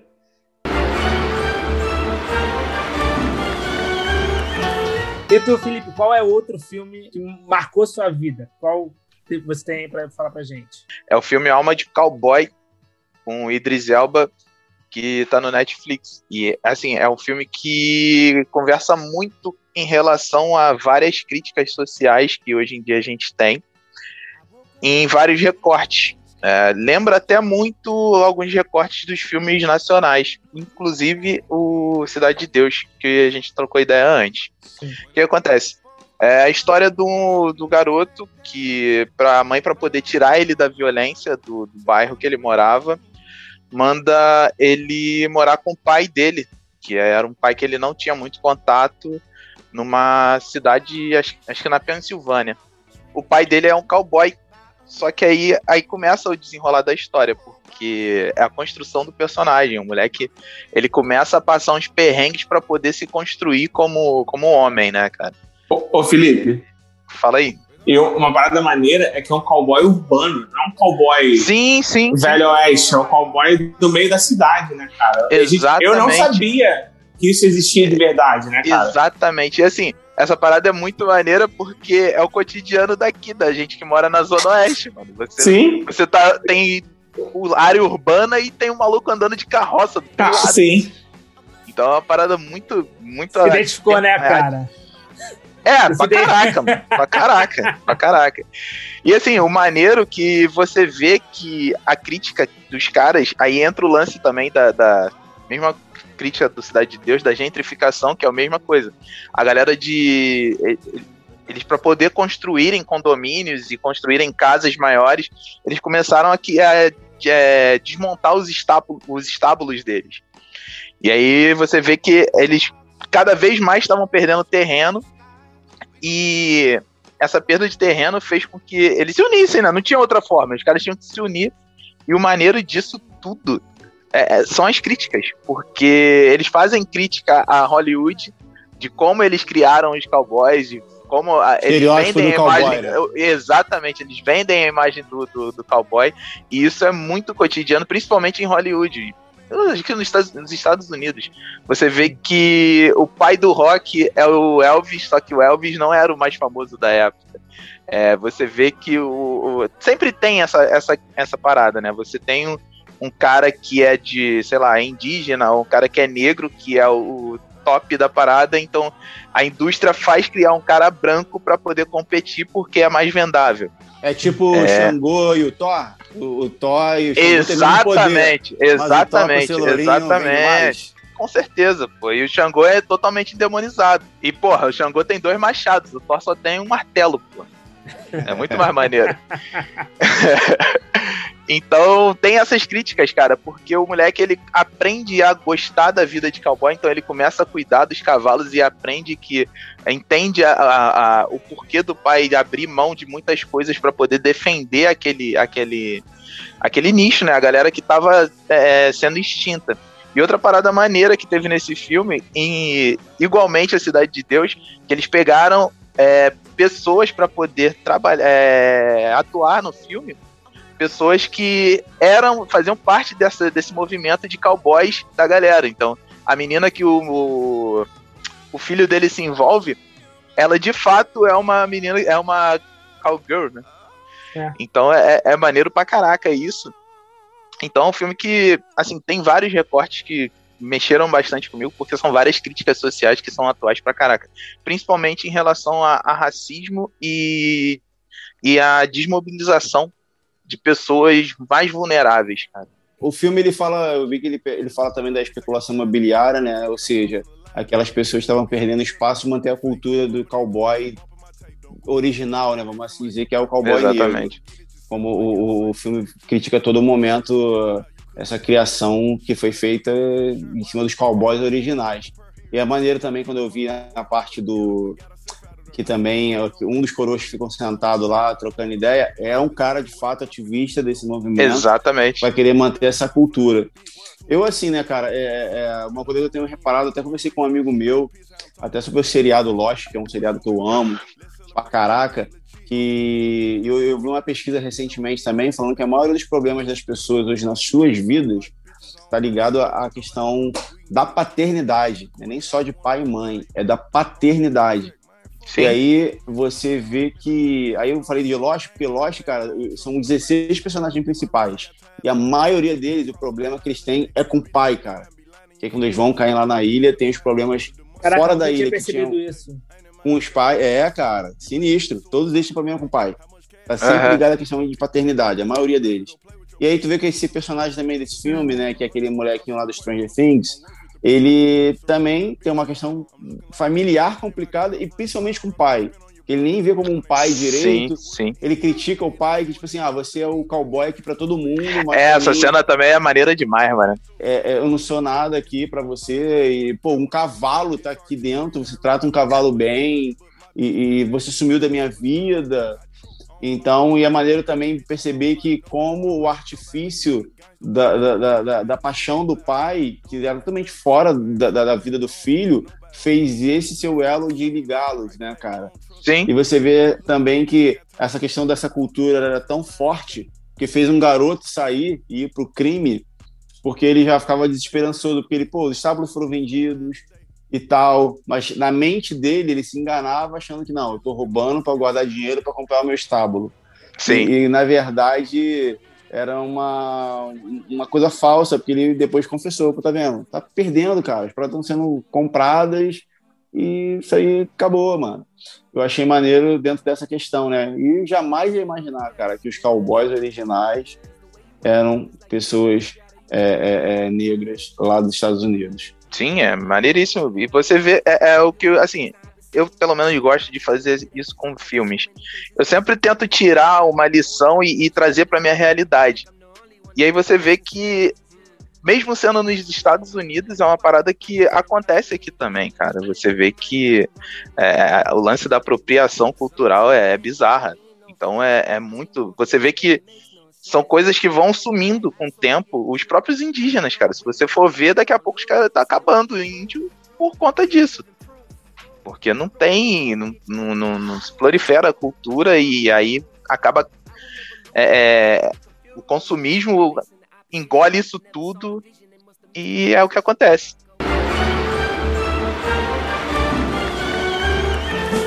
E outro filme que é recheado de críticas sociais, que fala também sobre inclusão, fala sobre depressão, fala sobre é, homofobia, é O Pequena Miss Sunshine, né? que é o filme que a Vivian também escolheu para falar, que é um dos filmes também da minha vida, é um filme que eu adoro demais. Né? É um road movie fantástico. Mas fala aí, Vivian, por que, que esse filme fala contigo? Primeiro que eu me vejo um pouco na Olive, assim, é, de querer, não é de querer, assim, de me sentir um pouco fora do que, as, do que a sociedade, do que as pessoas exigem, assim. Meu terapeuta fala que eu sou um pouco a Oliver, por isso que eu me identifico um pouco. E bom é isso, esse filme é muito bom. Primeiro porque ele tem vários, várias temáticas, várias camadas, né? Aquela família desajustada levando uma criança para um concurso de estética, isso aí por si só já acho que já, já geraria uma discussão. A gente tem personagens que são comuns, né? Aquelas pessoas poderiam ser pessoas da nossa família, amigos, né? É, um avô é, doidão, um, um, um, tio da comunidade LGBT, mas que tenta suicídio, enfim, aquele monte de. Um, um, pai que quer ensinar as pessoas a serem vencedoras, mas ele mesmo não se acha um vencedor, né? É raro, mas acontece muito, né? Coach. É. eu ia falar isso. E aí, o que eu acho legal desse filme, assim, é que ele tem temas pesados que são tratados de forma leve, né? Assim, quando você tá ali caramba, ele, ele tentou suicídio. Aí você vai lá e dá uma gargalhada por uma coisa assim, sei lá, que, que aconteceu ali, o pneu da, da Kombi furou, a buzina disparou. Eu lembro que quando eu fui ver esse filme no cinema, eu saí com isso aqui doendo. Tudo bem que eu tenho riso frouxo, eu rio de tudo, mas eu saí com isso aqui doendo. E aí, no final das contas, o que fica é, também, que eu acho legal, é que apesar das diferenças assim da, do, dos familiares no final das contas todo mundo se junta ainda que eles não concordem muito enfim no final das contas eles se juntam ali para apoiar a Olive. Eu acho aquela cena linda sabe? É incrível é incrível. Aquilo é demais demais demais demais então cara porque a Miss Sunshine ele me toca porque ele mostra que a gente pode incluir pessoas por mais difícil que seja nas nossas conquistas, nos nossos sonhos. E o maior desafio é porque às vezes fica muito mais fácil a gente incluir uma pessoa externa, né? Algum amigo, algum conhecido do trabalho, em algumas coisas. E a nossa própria família, por mais diversa que ela seja e complicada, a gente às vezes não quer incluir. E eu acho maneiro desse filme de tipo, cara, por mais que a tua família esteja as pessoas mais doidas, as mais complicadas, cara, você pode incluir elas nos seus pequenos já, projetos, já reparou? nos seus pequenos sonhos. Que é o inverso do Natureza Selvagem? Exatamente. É. não, e eu queria. Mas eu esse é o queria filme que é, tocou a vida da Vivian, né? Pro Thiago não tocou. que a Vivian gosta de pessoas. Né? É, O Thiago não. É, agora eu vou eu te não. falar. Um, um, um, um parênteses pra atuação da galera desse filme, né, cara? Porque a Toni Collette, né? O Steve Carell. Mano, assim, é o absurdo. Carell é, é- é absurdo em qualquer filme. Não, o nível de atuação, pô, cara, o que que são eles? Cara, aquelas cenas deles empurrando a Kombi e entrando na Kombi pra, tipo... Mano, aquilo ali é muito, é, é muito cinema, saca? Até a É- menina começa é- a dançar, cara, no concurso. Do nada, No ela final, começa né, espontânea. É, pô. E, e a- o, avô que, o avô que ensinou ela né, a coreografia, ninguém tinha checado a coreografia. E as mães da- das outras misses começam, meu Deus, tapar os olhos da criança e tal. Mas, mas é um filme que, mais É um uma vez, a filmaço. gente já Massa. tá ficando repetitivo eu falar isso. Mas assim, cara, é um filme que você precisa assistir, cara. Precisa assistir. Pequena Miss Sunshine é obra de arte. Verdade. O que me traz a uma obra de arte que aí, cara, a gente tá falando de um divisor de águas da história do cinema, né, cara? Eu acho que ninguém discorda se a gente falar que o cinema ele se dividiu, ele se revolucionou depois de Matrix. né? Matrix é um filme onde é, o bullet time pela primeira vez você viu ali os caras parando, rodando, e é o filme um dos filmes da vida do Kim, né? Kião, por que, que o Matrix fala contigo, cara? Definitivamente Matrix é o filme da minha vida, porque começou com a negação que eu tive a Matrix. É, em 99, que foi quando lançou o filme, cara, eu me lembro que eu tava, tava no, no shopping com meu pai no dia do meu aniversário, tá? E meu pai falou assim: vamos no cinema. Aí eu tava, eu tava revoltado, que eu queria ter ganhado uma parada de presente, eu ganhei meu pai. Vamos ver esse filme, eu. Qual? Matrix? Eu não quero ver. E eu falei, cara, tipo criança, boba, né, cara? Não quero Mas ver. É, começou, tava, eu sei que tava Matrix na- em cartaz, a Ameaça Fantasma também tava em cartaz. E É, eu não verdade. ver nenhum dos dois. E quando foi me apresentado o filme, uma- um, um ano depois, que demorava a sair, né? Um amigo dos meus pais foi lá em casa e falou assim: pô, vê esse filme. Só que ele é difícil de entender. Aí eu vi eu falei assim: ah, moleza, entendi tudo. E aí eu, eu falei assim: pô, não teve nada demais nesse filme. E foi quando, sozinho, eu falei assim: não, vou ver de novo esse filme. Eu falei assim: caraca. E, e o Matrix é um filme que, cara, você não. É, é incrível, você não precisa de alucinógeno para viajar nesse filme. Porque, cara, ele realmente, desde o início. Eu revi esse filme ontem, inclusive. E, cara, o, o, o Neil, ele, ele tá naquele TED vazio de exis- de existir, né, cara? Procurando alguma coisa, então tá, tá procurando, é, se espelhando no Morpheus. E quando ele é, é achado e ele encontra o que ele quer, a primeira coisa que ele faz é não, não quero mais, não quero mais. Eu falei assim, caraca, cara, é- é- isso ele bate com a nossa realidade. Quantas vezes a gente vai em busca de alguma coisa e quando você realmente encontra, você fala, cara, não é isso. Então ele precisa quebrar tudo que ele pensou que tinha vivido, reaprender. E, e- e ele é trazido para o mundo fora da Matrix como sendo o cara, o camisa 10, o escolhido. E ele descobre, quando o Oráculo fala com ele, que- porque depois que você, você acha que ela falou isso, ela não falou isso. Ela falou: se você já sabe a resposta, ele não sou escolhido, porque ele que não queria ser o escolhido. E, e, cara, você começa a ver todos esses conflitos e, e- e a importância de Zion, a importância de, de você é, é, saber é, é, é, se doar. E tem uma, uma parte que a Oráculo fala assim, cara, Morpheus é um cara que todos nós precisamos dele. Todos nós precisamos dele. E Neo, você vai se encontrar tendo que escolher se, vai, se ele vai viver ou não. E, cara, quando, ele, quando o Neo decide contra todas as probabilidades e entra na Matrix para salvar o Morpheus.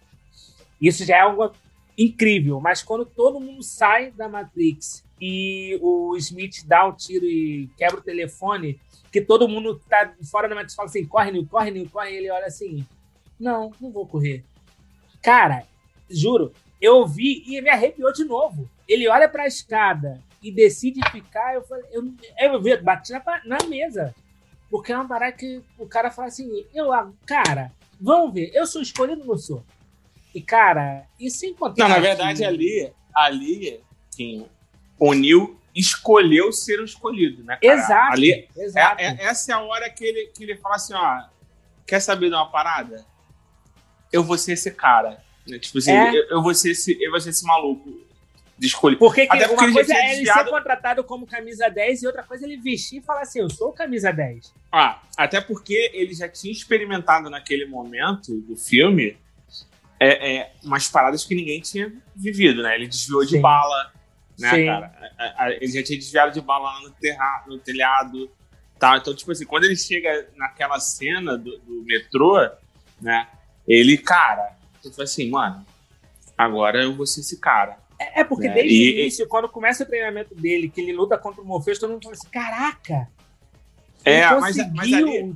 E ali é, é engraçado porque o Smith, que é o... E é, eu acho isso fantástico desse filme, que o Smith, ele é o vilão. Por que ele é o vilão? Porque ele bota o Neil aonde o Neil não quer mais estar. Interessante dessa cena do metrô, que é o simbólico, é que o vilão é o cara que traz ele para a realidade. Ó, você não é escolhido, você é o Mr. Anderson. E, e, no final dessa cena, na luta, o, o Smith chama ele de Mr. Anderson e ele fala: pô, meu nome é Neil. Sabe? Tipo é, assim, eu não ó, sou Mr. Anderson. É, sou eu não sou mais o cara da Matrix, eu não sou mais o, o escravo do sistema, entendeu? Eu, eu me libertei, eu sou outro cara, eu sou o Neil. E, e, e, e essa forma, é uma parada bizarra. Sim. Da mesma forma que você, depois, revendo, eu, eu vi que a grande motivação do, do, do Smith, cara. O Smith não estava lá porque ele é um ótimo, um ótimo funcionário, não. Ele estava lá porque ele não suportava mais aquele lugar. Ele estava com Sim. tanto afinco de, de resolver a parada. Ele, cara, eu não suporto isso que eu preciso resolver para voltar. Quando ele, pro... ele é, passa a mão no, ele passa a mão no Morfeu, assim, né? Todo cara? suado aí, cara. Aí, o, o Smith é, é, é, um, é, é, um vilão também que eu falei assim, cara, é incrível. E sem contar da técnica, da fotografia, é, é um filme, por exemplo, eu sempre gostei de, de vídeos de filmes que são tem uma temperatura mais quente. E aquela, ele quebrou totalmente. É um filme Sim. que totalmente frio. Quando tá na Matrix, parece que tem um filtro verde na tela, né, cara? Sim, tipo, sim. Fica todo esverdeado. É verdade, é verdade. Sim. Esse filme tem essa linguagem de cores bem bizarra. Mas, cara. Gótico, a, é bizarro. Matrix, para mim, ele já é totalmente diferente de tudo que vocês falaram, o que ele representa para mim. Matrix, para mim, tanto que eu sou extremamente fã, eu tenho aqui um box, cara, que tem 10 discos, é, é a coleção definitiva de Blu-ray da parada, que tem tudo, Vou falando comprar. de tudo, do, do, do, do, universo Matrix, né? É nem só do filme, é do universo, e, e enfim, muito extra, muita coisa, além do Animatrix também. Mas o que, que Matrix é para mim, cara? Qual é a divisão, além de toda essa questão estética e, e, e de mudança de tecnologia? Agora, o que mais me chamou a atenção de Matrix na época foi a questão filosófica, cara a questão filosófica de Matrix, para mim, foi uma parada que, tipo assim, mano, o que, que é isso, brother? É uma mistura de, de, de, cristianismo com questão oriental, com. E na época eu estava bem no começo da faculdade, cara, e a gente estudou em comunicação, né? No início a gente lê muitos teóricos da comunicação, cara. Até, inclusive, muita coisa, até aparece no filme, eu acho, que é do Simulacro, que é. Esqueci o nome do. do não sei se é Baudrillard, o nome o nome verdade, do autor. O filme, o filme fala muito sobre o mito da caverna, né, de Platão, que é o cara que acha que o mundo é aquilo ali e depois ele descobre que, cara, o mundo não é aquilo ali, o mundo é outra parada. É, mas ele permanece um, porque tem um, medo de ver. Mas tem um autor mais recente também, que acho que é, acho que é o Jean Baudrillard, eu não lembro o nome, é um coroa, que, que até aparece, acho que na casa do o livro desse cara. Só que o que, que acontece nessa questão, primeiro, né, de Matrix, de confrontar a gente de e pensar em como sociedade, cara, se o que a gente vive de fato é realidade ou se é uma repetição de fato. Porque se a gente for parar um pouco para pensar na vida, tu vê que muita coisa acontece a todo momento, cara. Eu só tenho quase quatro décadas de existência, eu já vi muita coisa na vida já se repetir. O E que aí, é a assim, vida? É, então assim. É, E o maneiro é que é, esse filme dá uma bugada na cabeça, né? Tu começa Muita. a pensar mesmo se tu É, tá numa por Matrix exemplo, mesmo, né, cara? Sempre que eu vejo déjà vu, déjà vu, eu fico assim, Sim. caraca, É a falha na Matrix. E você, E até eu é, fico meio bolado com essas paradas, cara. Mas até na Sim. própria escolha do nome de personagens, cara, você vê que é, que, que é, é, é- é o Neil, né? A Neil, pô, ao contrário, Novo, é o One. né? É novo. é- é- Então, assim, você vê a nave, é Nabucodonosor, você vai Sim. pegando os contextos Aham. das paradas Zion, que é o lugar. Morfeu, Que- Inclusive- sono. Inclusive, Thiago, eu tenho uma pergunta. Se você fosse na, na Matrix, você seria o Cypher, né? Cara, então, essa discussão do sci-fi eu acho muito maneira, por quê? Muito de maneiro. fato é uma verdade. É de fato uma Sim. verdade. Porque você vê que, de fato, a ignorância é uma benção, cara. Porque Sim, quanto mais é conhecimento benção. você tem, você vê que, cara, Mais cobrança. Deus, eu não queria. Eu não queria. É mais cobrança. Eu não queria ter meus olhos desvendados, de eu enxergar o caos, tipo Zion, de eu enxergar e as pessoas não enxergarem. E as Sim. pessoas. E você vê que hoje que a gente vive num, num, num momento tão polarizado do país, algumas coisas para mim são tão nítidas que para outras pessoas não são, que me chega a ficar nervoso, cara. E, tipo assim, de por que, que tem essa briguinha por coisinhas que, tipo assim, mano, tu tá totalmente vendado, velho. Sim. É, é pra Fica mais coisas que- amargo, né? é, É, porque parece sim. tipo assim, mano, tu já foi desplugado da Matrix e tipo assim, pô, mano, às vezes dá vontade de ser o Cypher mesmo. Pô, me recoloca É. aí, mano. Não, Não, cara, e- eu vou falar essa uma parada. cena- Pensando essa bem, cena toda, essa cena É toda incrível. do Cypher no restaurante com, com a gente Smith, né? é- Ele tá ali, né? E ele corta o bife, e é um bife que te dá uma vontade de comer o pra bife. caraca, cara. Né? muito uma, É um- uma carne é um daquela. bife- Assim. É um O bife senhor bife. que tu sabe que tá gostoso, mano. Sabe que Sim. tu vê esse cara é impossível. E ele corta e ele fala assim, cara, o meu cérebro diz que isso aqui é delicioso e, e Aham. eu, né, cara? E só que eu sei que é mentira. Então assim, eu não quero mais saber. Eu quero voltar à escravidão. Eu quero voltar porque na escravidão eu é- me lembra um pouco o Cypher, né? Aquela história bíblica do povo de Israel. Sabe? Sim, Lá, no, lá no Egito, eu tinha comida. No deserto, embora eu esteja livre, né? embora eu, eu tenha me libertado do, do faraó e do Egito, mas aqui eu tenho que. Tem, tem que cair pão do céu, senão eu vou passar fome. Então é melhor voltar para a escravidão. O Cypher, ele fazia, pô, eu, eu sei que eu tô livre, mas eu tenho que comer aquela sopa nojenta. pô. Aqui, como escravo, eu vou comer essa carne que eu sei que é mentira, mas vai estar deliciosa do mesmo jeito. Cara, é Gente, eu coisa, acho que, eu, própria- que eu ia querer voltar pra, pra Matrix. De verdade. É, eu ia querer ser aquela- escolhido, cara. aquela Eu queria ser cena- escolhido.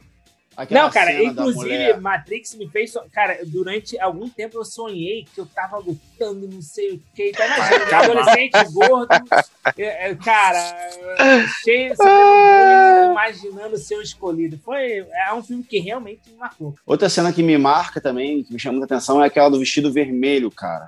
Então, você Mulher vê que a vida, a vida também ela é assim. Às vezes, vários vestidos ver... mulheres de vestido vermelho te tiram de foco e te tiram, não sexualmente falando, é, tô falando que é- são coisas da vida, intempéries da vida que não fazem você evoluir, cara. Sim, É, e o pior muitas disso, distrações. Thiago, o cara que criou a mulher do vestido vermelho como um programa da Matrix, o mouse, ele é o cara que fica se entretendo com a mulher. Por exemplo, naquela cena que, que logo depois ele morre, ele tá deitado na, na, na, na cadeira Tem uma- e a- tem um pôster dela, Pôster né, da cara, que ele criou e ele é aquilo, ele cria a parada e ele mesmo endeusa aquilo que ele criou. É, é uma parada, é muito, muito, Que que tu acha, cara. Disso aí, cara.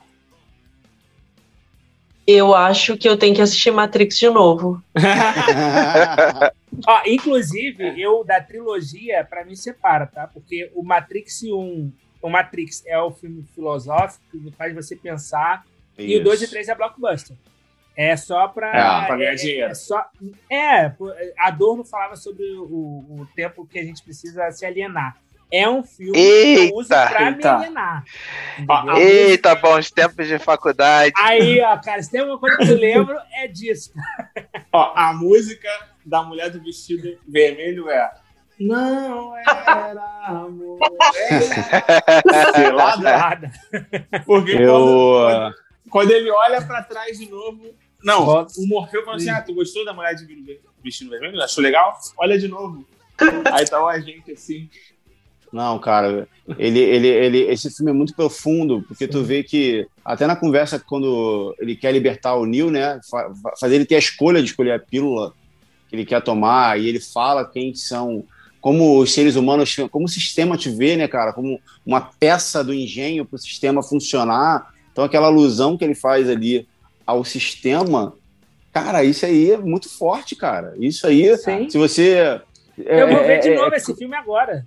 E tá no Netflix, cara. Tá Sim. no Cara, Netflix. Nesse momento. conflita. Tá no Netflix. ele conflita com os seus valores, com a sua fé, tudo que te ensinaram. Sim. Tipo, cara, você fica muito assim, cara, com Matrix. E é legal que ele. Uma, né, várias offs, né, várias narrações do, do Morfeu, quando ele tá andando entre a cidade, ele fala: essas pessoas estão dormindo, cara.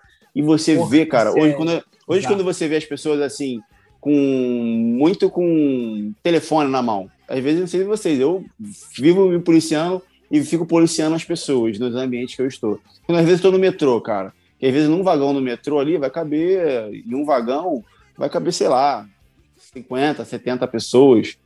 Cara, você olha, às vezes, cara, mais de 50% estão com a cara no telefone.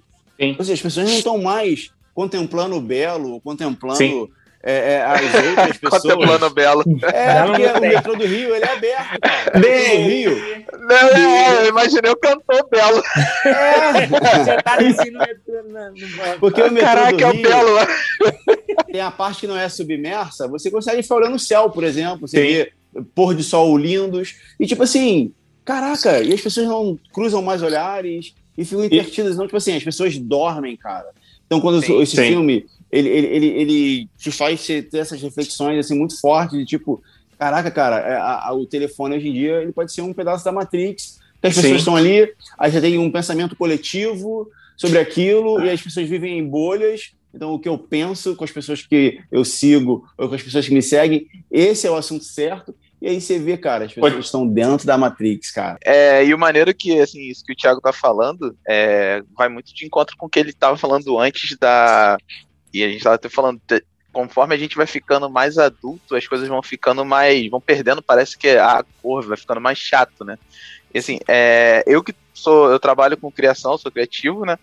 Então eu, é, eu busco sempre quando. Agora não, por conta da pandemia, mas antes, quando eu tava na condução eu procuro sempre estar observando. Foi até uma parada que o. Não sei se tu lembra, Kim, o café ensinava muito a gente, que a gente tinha que estar bombardeado de referência. Então eu sempre procuro olhar tudo que está ao meu redor para eu ter referências para criar. E o celular meio que tira isso, cara, porque Sim. você. Às vezes você tem um trajeto de uma hora e meia que você poderia ver várias coisas diferentes. Você tá lá no teu celular, vendo, sei lá, rede social, vendo treta no. Twitter que nem é contigo. Tá ligado? Sim, então, sim. é, você perde um espaço-tempo no mundo que, que você poderia estar aproveitando muito melhor. Então, Exato. isso é meio que tá dentro da Matrix, né, cara? É, Sim. e você falou que você é um cara criativo, por exemplo, às vezes você vai reparar um relacionamento de um filho com uma mãe que vai te dar um, um insight Sim, pra alguma total. parada. Só que Total. você não tá observando mais o mundo, cara. Então, Sim, o Matrix eu acho que é um total. filme muito profundo, só que eu tenho, é, é, infelizmente, eu tenho quase certeza que, sei lá, cara, a maioria das pessoas que assistem veem apenas como uma questão de um filme de tiro e de luta. E a Sim, questão é. mesmo filosófica, profunda, ela passa totalmente desapercebida, né?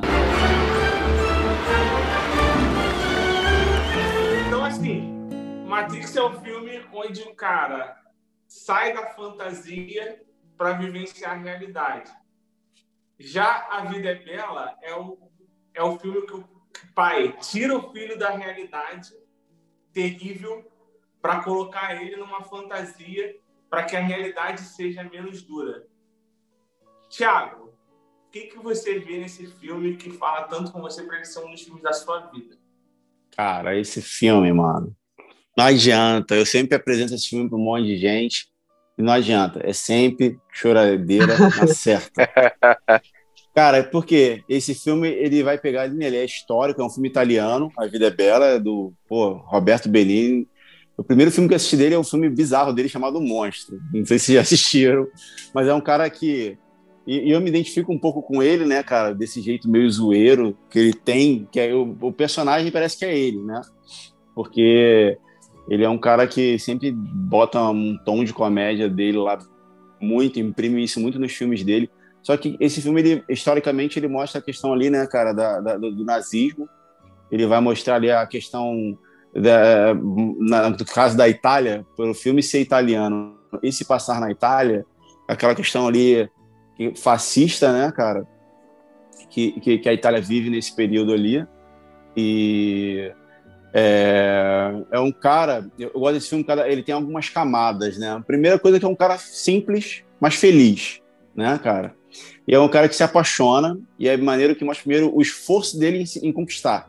Né? Ele tem lá as aventuras dele lá para conquistar a tal da princesa dele, né? É, depois, quando ele passa da etapa de conquista, eu acho maneiro também a, a etapa dele de manter esse amor aceso, sim, né? Tanto sim. que ele sempre cumprimenta ela com bom dia, princesa. Quem nunca conquistou bom... alguém com bom giorno, princesa? Eu já.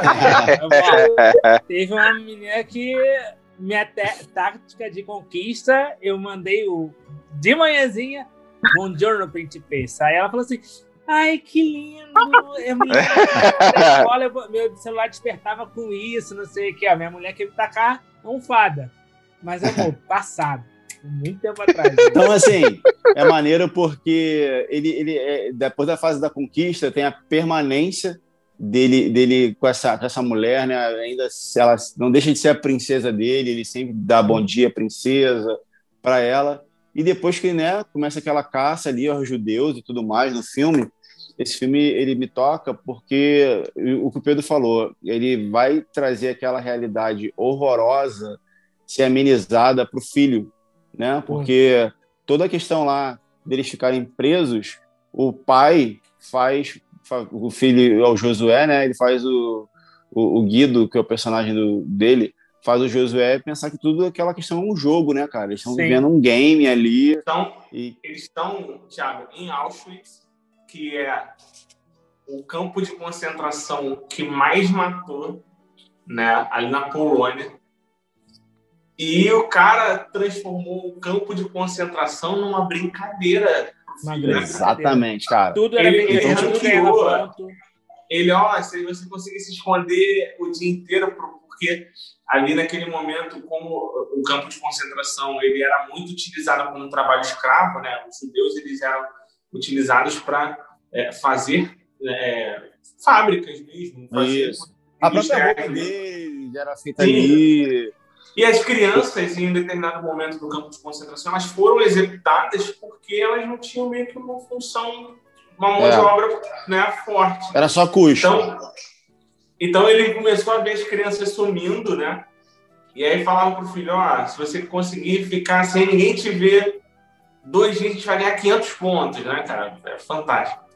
É, porque o prêmio para o filho né, é ser um tanque de guerra de verdade. Tanque de guerra. maneiro que é, é, é, é, doido, porque ele faz uma diversidade, cara, ser algo para uma criança, cara, uma, uma, uma, parte tão bizarra da história, ser algo para a criança que ela quase não sentiu, né? Em alguns momentos vê o moleque começa a chamar pela mãe, que também está presa lá, e, e, e ele, né, impõe a regra lá que, ó, crianças ficarem pedindo pela mãe vão pedir, vão perder pontos e tudo é. mais. Então, assim, esse filme ele me mostra também a questão da paternidade, né? Cuidar de alguém, cara, na, na dificuldade, é, ter aquele compromisso, que ele é muito compromissado com o filho dele, cara. Uhum. Ele é muito compromissado com o filho dele. Ele é muito compromissado em, em esse moleque experimentar esse terror. E ele faz é, é, esse momento ser leve. Vê, é ruim, para ele, mas ele tu não vê em nenhum momento, cara. Ele ele com o cara semblante triste, nenhum momento. Então, tipo assim, de fato não tem nome. E até depois fui dar uma pesquisada, que esse nome é Vida é Bela, É porque até um cara, é, é, um dissidente lá do, do, da questão russa lá, acho que é Trotsky, que até ele até parece a, a, história dele até conversa um pouco com a história da até da Frida Kahlo, que o marido da Frida eles receberam esse cara lá é, depois de dele sair fugido, né? Acho que esse nome, acho que é Trotsky o nome do cara. E esse cara antes de ser executado ele fala, apesar de tudo, cara, a vida é bela. Então, cara, a mensagem desse filme para mim é justamente essa, cara apesar de toda a dificuldade que a gente possa enfrentar, que ela, ela é passageira e ela não vai tirar a beleza da vida. Esse filme me ensina muito e me tocou muito, e sempre me toca quando eu assisto ele. É isso, entendeu? Ele indo mesmo. Assim, cara, desculpa, se vocês não viram A Vida é Bela, está 25 anos atrasado, mas ele morre no final. Né? Por que eu tô falando isso? Porque quando ele vai para morrer, ele vai marchando, rindo e dá uma piscada assim, pro filho, né, cara? E eu falei, cara, o cara foi fiel ao filho, a, a, a proteção que ele criou né, para o filho, ele foi fiel até o último minuto, cara. Até o último minuto. Até né? a morte. Ele foi pai, ele foi pai até o último suspiro de vida dele. Né? é, mas essa, é... essa, essa parada é, que você falou agora é, é, muito maneira, porque assim, é, é muito do que. Não sei se todos nós somos pais aqui no, no, no cast, mas. O Thiago é, muito, é de 15, mas.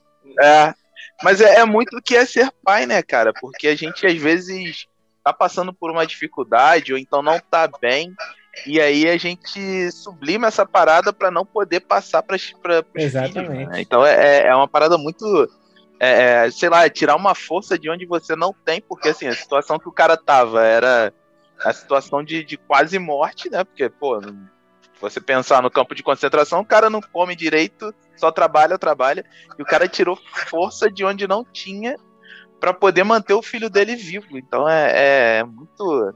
Não só é. vivo, né, o Felipe? Ele quer manter o filho dele inocente. Feliz, ele quer manter o filho Exatamente. dele criança. Exatamente, Entendeu? exatamente, e cara. Isso que é o, o espetáculo do, do, do filme, né? Porque ele, a meta dele é, não é só que o filho sobreviva, mas que ele sobreviva sem traumas. Né? Sim, é assim, é uma parada que a gente tem que tirar como lição, até em tempos de pandemia, você vê aí o índice de crianças que estão sofrendo violência dos pais, Sim. várias paradas bizarras estão acontecendo. Eu acho que esse é o filme é um tapa na cara, até pra, pra galera que, que tá passando por isso. Porque, assim, independente de qualquer problema que você, que é pai ou mãe, esteja passando, ou qualquer dificuldade, a criança não tem nada a ver com isso. A criança tem que ser criança, ela tem que ser inocente. Então, assim, eu acho que esse filme são vários tapas na cara que a gente recebe, porque é o cara, é o que o Thiago falou, né, cara? É o cara pegar o lado ruim de tudo e transformar de uma coisa leve para poder não passar para a criança, né? Que é o a principal, né? Eu estava refletindo não especificamente sobre criança e claro eu eu entendo esse instinto protetor dos pais, mas é, até que ponto é bom não não sentir tristeza, Ih, gente, é verdade. Ela, ela era pra estar no é verdade. é verdade, é verdade. Não, mas assim, eu não acho que, que ele não estava sentindo tristeza. Eu acho que, tipo é. assim. É, só, só que, queria passar exemplo, pro filho ali, isso. Ali, vida, na minha opinião, assim, eu também sou pai, né? E eu também passo, passo por dificuldades. Tem uma semana que você está com menos grana do que na outra né, cara? E aí você. E, e, aí não é que você não vai sentir tristeza, você só não vai transferir aquilo para alguém que não vai, vai saber lidar com aquilo. Então, uma coisa é eu lidar com a tristeza, eu lidar com a dor, eu lidar... outra coisa é eu transferir uma dor pro, pro, pro Josué, que era um moleque super inocente, super feliz. Sim. Eles eram de uma família bem sucedida, né, cara? Eles eram negociantes ali. Em determinado momento ele consegue prosperar e ver tudo ali. O cara tá sem a mãe, né? Imagina, o filho tá sem a mãe e tal. Eu, eu não acho que ele é, é, protegeu ele só de sentir tristeza. Acho que ele protegeu da realidade da guerra, mano. A guerra Sim. não é uma parada simples, já não é uma parada. Não é você, tipo, a guerra é a guerra. É que ali era um extremo, né? Mas É. até, que ponto, até que ponto é interessante, é bom viver numa bolha? Isso é pra tudo, não é só pra criança, nem só pro filme, né? É Não, todo. Até que. Ah, Inclusive, a gente vai fazer um cast sobre Pixar e a gente vai falar sobre Divertidamente, que é um filme que fala sobre isso, sobre a importância da tristeza. Você tem que ficar triste em determinado momento, Sim. isso é importante e, e te forma até, mais do que os momentos felizes. Mas ali eu não, eu não vi assim, eu não vi que ele tava, tipo... Eu vi que ele falou assim, cara, isso aqui é uma, é uma atrocidade. Cara, gente, de todos, nós nós sabemos que junto ali com provavelmente os navios negreiros, né, o Holocausto foi o maior, a maior atrocidade de- feita na humanidade até hoje, junto com, com os navios. Você, você lembra de mais alguma, Felipe? Tem, tem, acho Ah, que é, é, tem uma aí, cara, que foi com o pessoal lá da, da Rússia, lá, União Soviética, acho que é o Monolu, esse nome, tem um nome que é, meu irmão, os caras deixaram a galera morrer de fome, tá ligado? Morreu assim, Extermínio, papo de... Oi? Extermínio total. É, é, foi um negócio da União Soviética aí que foi bizarro. É. Cara, tem várias, tem várias. Acho que qualquer situação de guerra é, é bizarra. É, Situação de guerra, exploração de, de, de, de- Pô, a própria colonização do Brasil, né, cara? Sim. É, cara, a grande verdade é que a vida é bela cravou a maior falta de sorte já vista na história, que foi a de, da Central do Brasil, de ter Foi, ido cara. concorrer ao Oscar junto com a vida Caramba, dela, que não verdade. tinha como, cara. Não. Ganhou três como. filmes, cara. Melhor ator, É. acho que Foi, melhor foi. trilha Mano, e acho que melhor filme, né? Não tinha isso. Estrangeiro. foi É, estrangeiro. mas esse, esse Oscar também foi a maior injustiça porque a Fernanda Montenegro não ganhou como melhor atriz, né, cara? Perdeu pra É. Pepper Potts. Então, é, foi meio bizarro isso daí. Ela, até tem, eu tava vendo. Esses dias eu tava vendo uma. Alguma matéria, alguma reportagem antiga do Oscar, uma das atrizes, uma atriz sinistrona lá falou: Cara, como que a Fernanda Montenegro não ganhou? E ela tava concorrendo ao Oscar também nessa, nessa parada. Então é isso, galera. Vários filmes, ó, a gente deu um filme aqui pra vocês, 10 filmes, pra vocês assistirem, sei lá, cara, dois meses de finais de semana aí, você pode ver tranquilamente. Tem filme de todos os gostos, tem filme engraçado, tem filme de herói, tem filme pra você chorar, né, cara? Tem todos os tipos de filme pra você assistir, mas o importante é, cara, é, se alimente de coisas boas, né? Veja coisas que vão te acrescentar, né? E, e que vai te divertir também. E seja feliz. É isso aí. E aí, eu queria agradecer a presença dos nossos convidados, o Felipe e a Vivian. E agora tá o espaço de vocês aí, cara. Eu sei que o Felipe, ele é um colega nosso, também é um podcast. Como é que o pessoal acha o seu podcast? Fala aí, cara.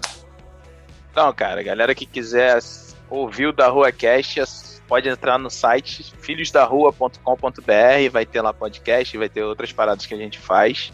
Tem no Spotify, no Google Podcast também.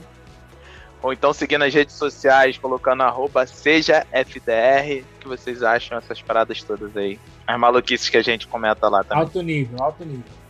Nem Você- tanto. Como é que é, como é, que é o do, do primeiro episódio? De vocês? Não porque nem sempre. Não, Não porque nem porque nem sempre. E tu, Vivian, como que a gente faz pra te encontrar, cara? É arroba Vivian Romanelli, mas eu não tenho nenhum trabalho assim maravilhoso para compartilhar, feito vocês. Não Não, sou pode, uma pode fazer amigos. Só Pode fazer uma- mais amigos.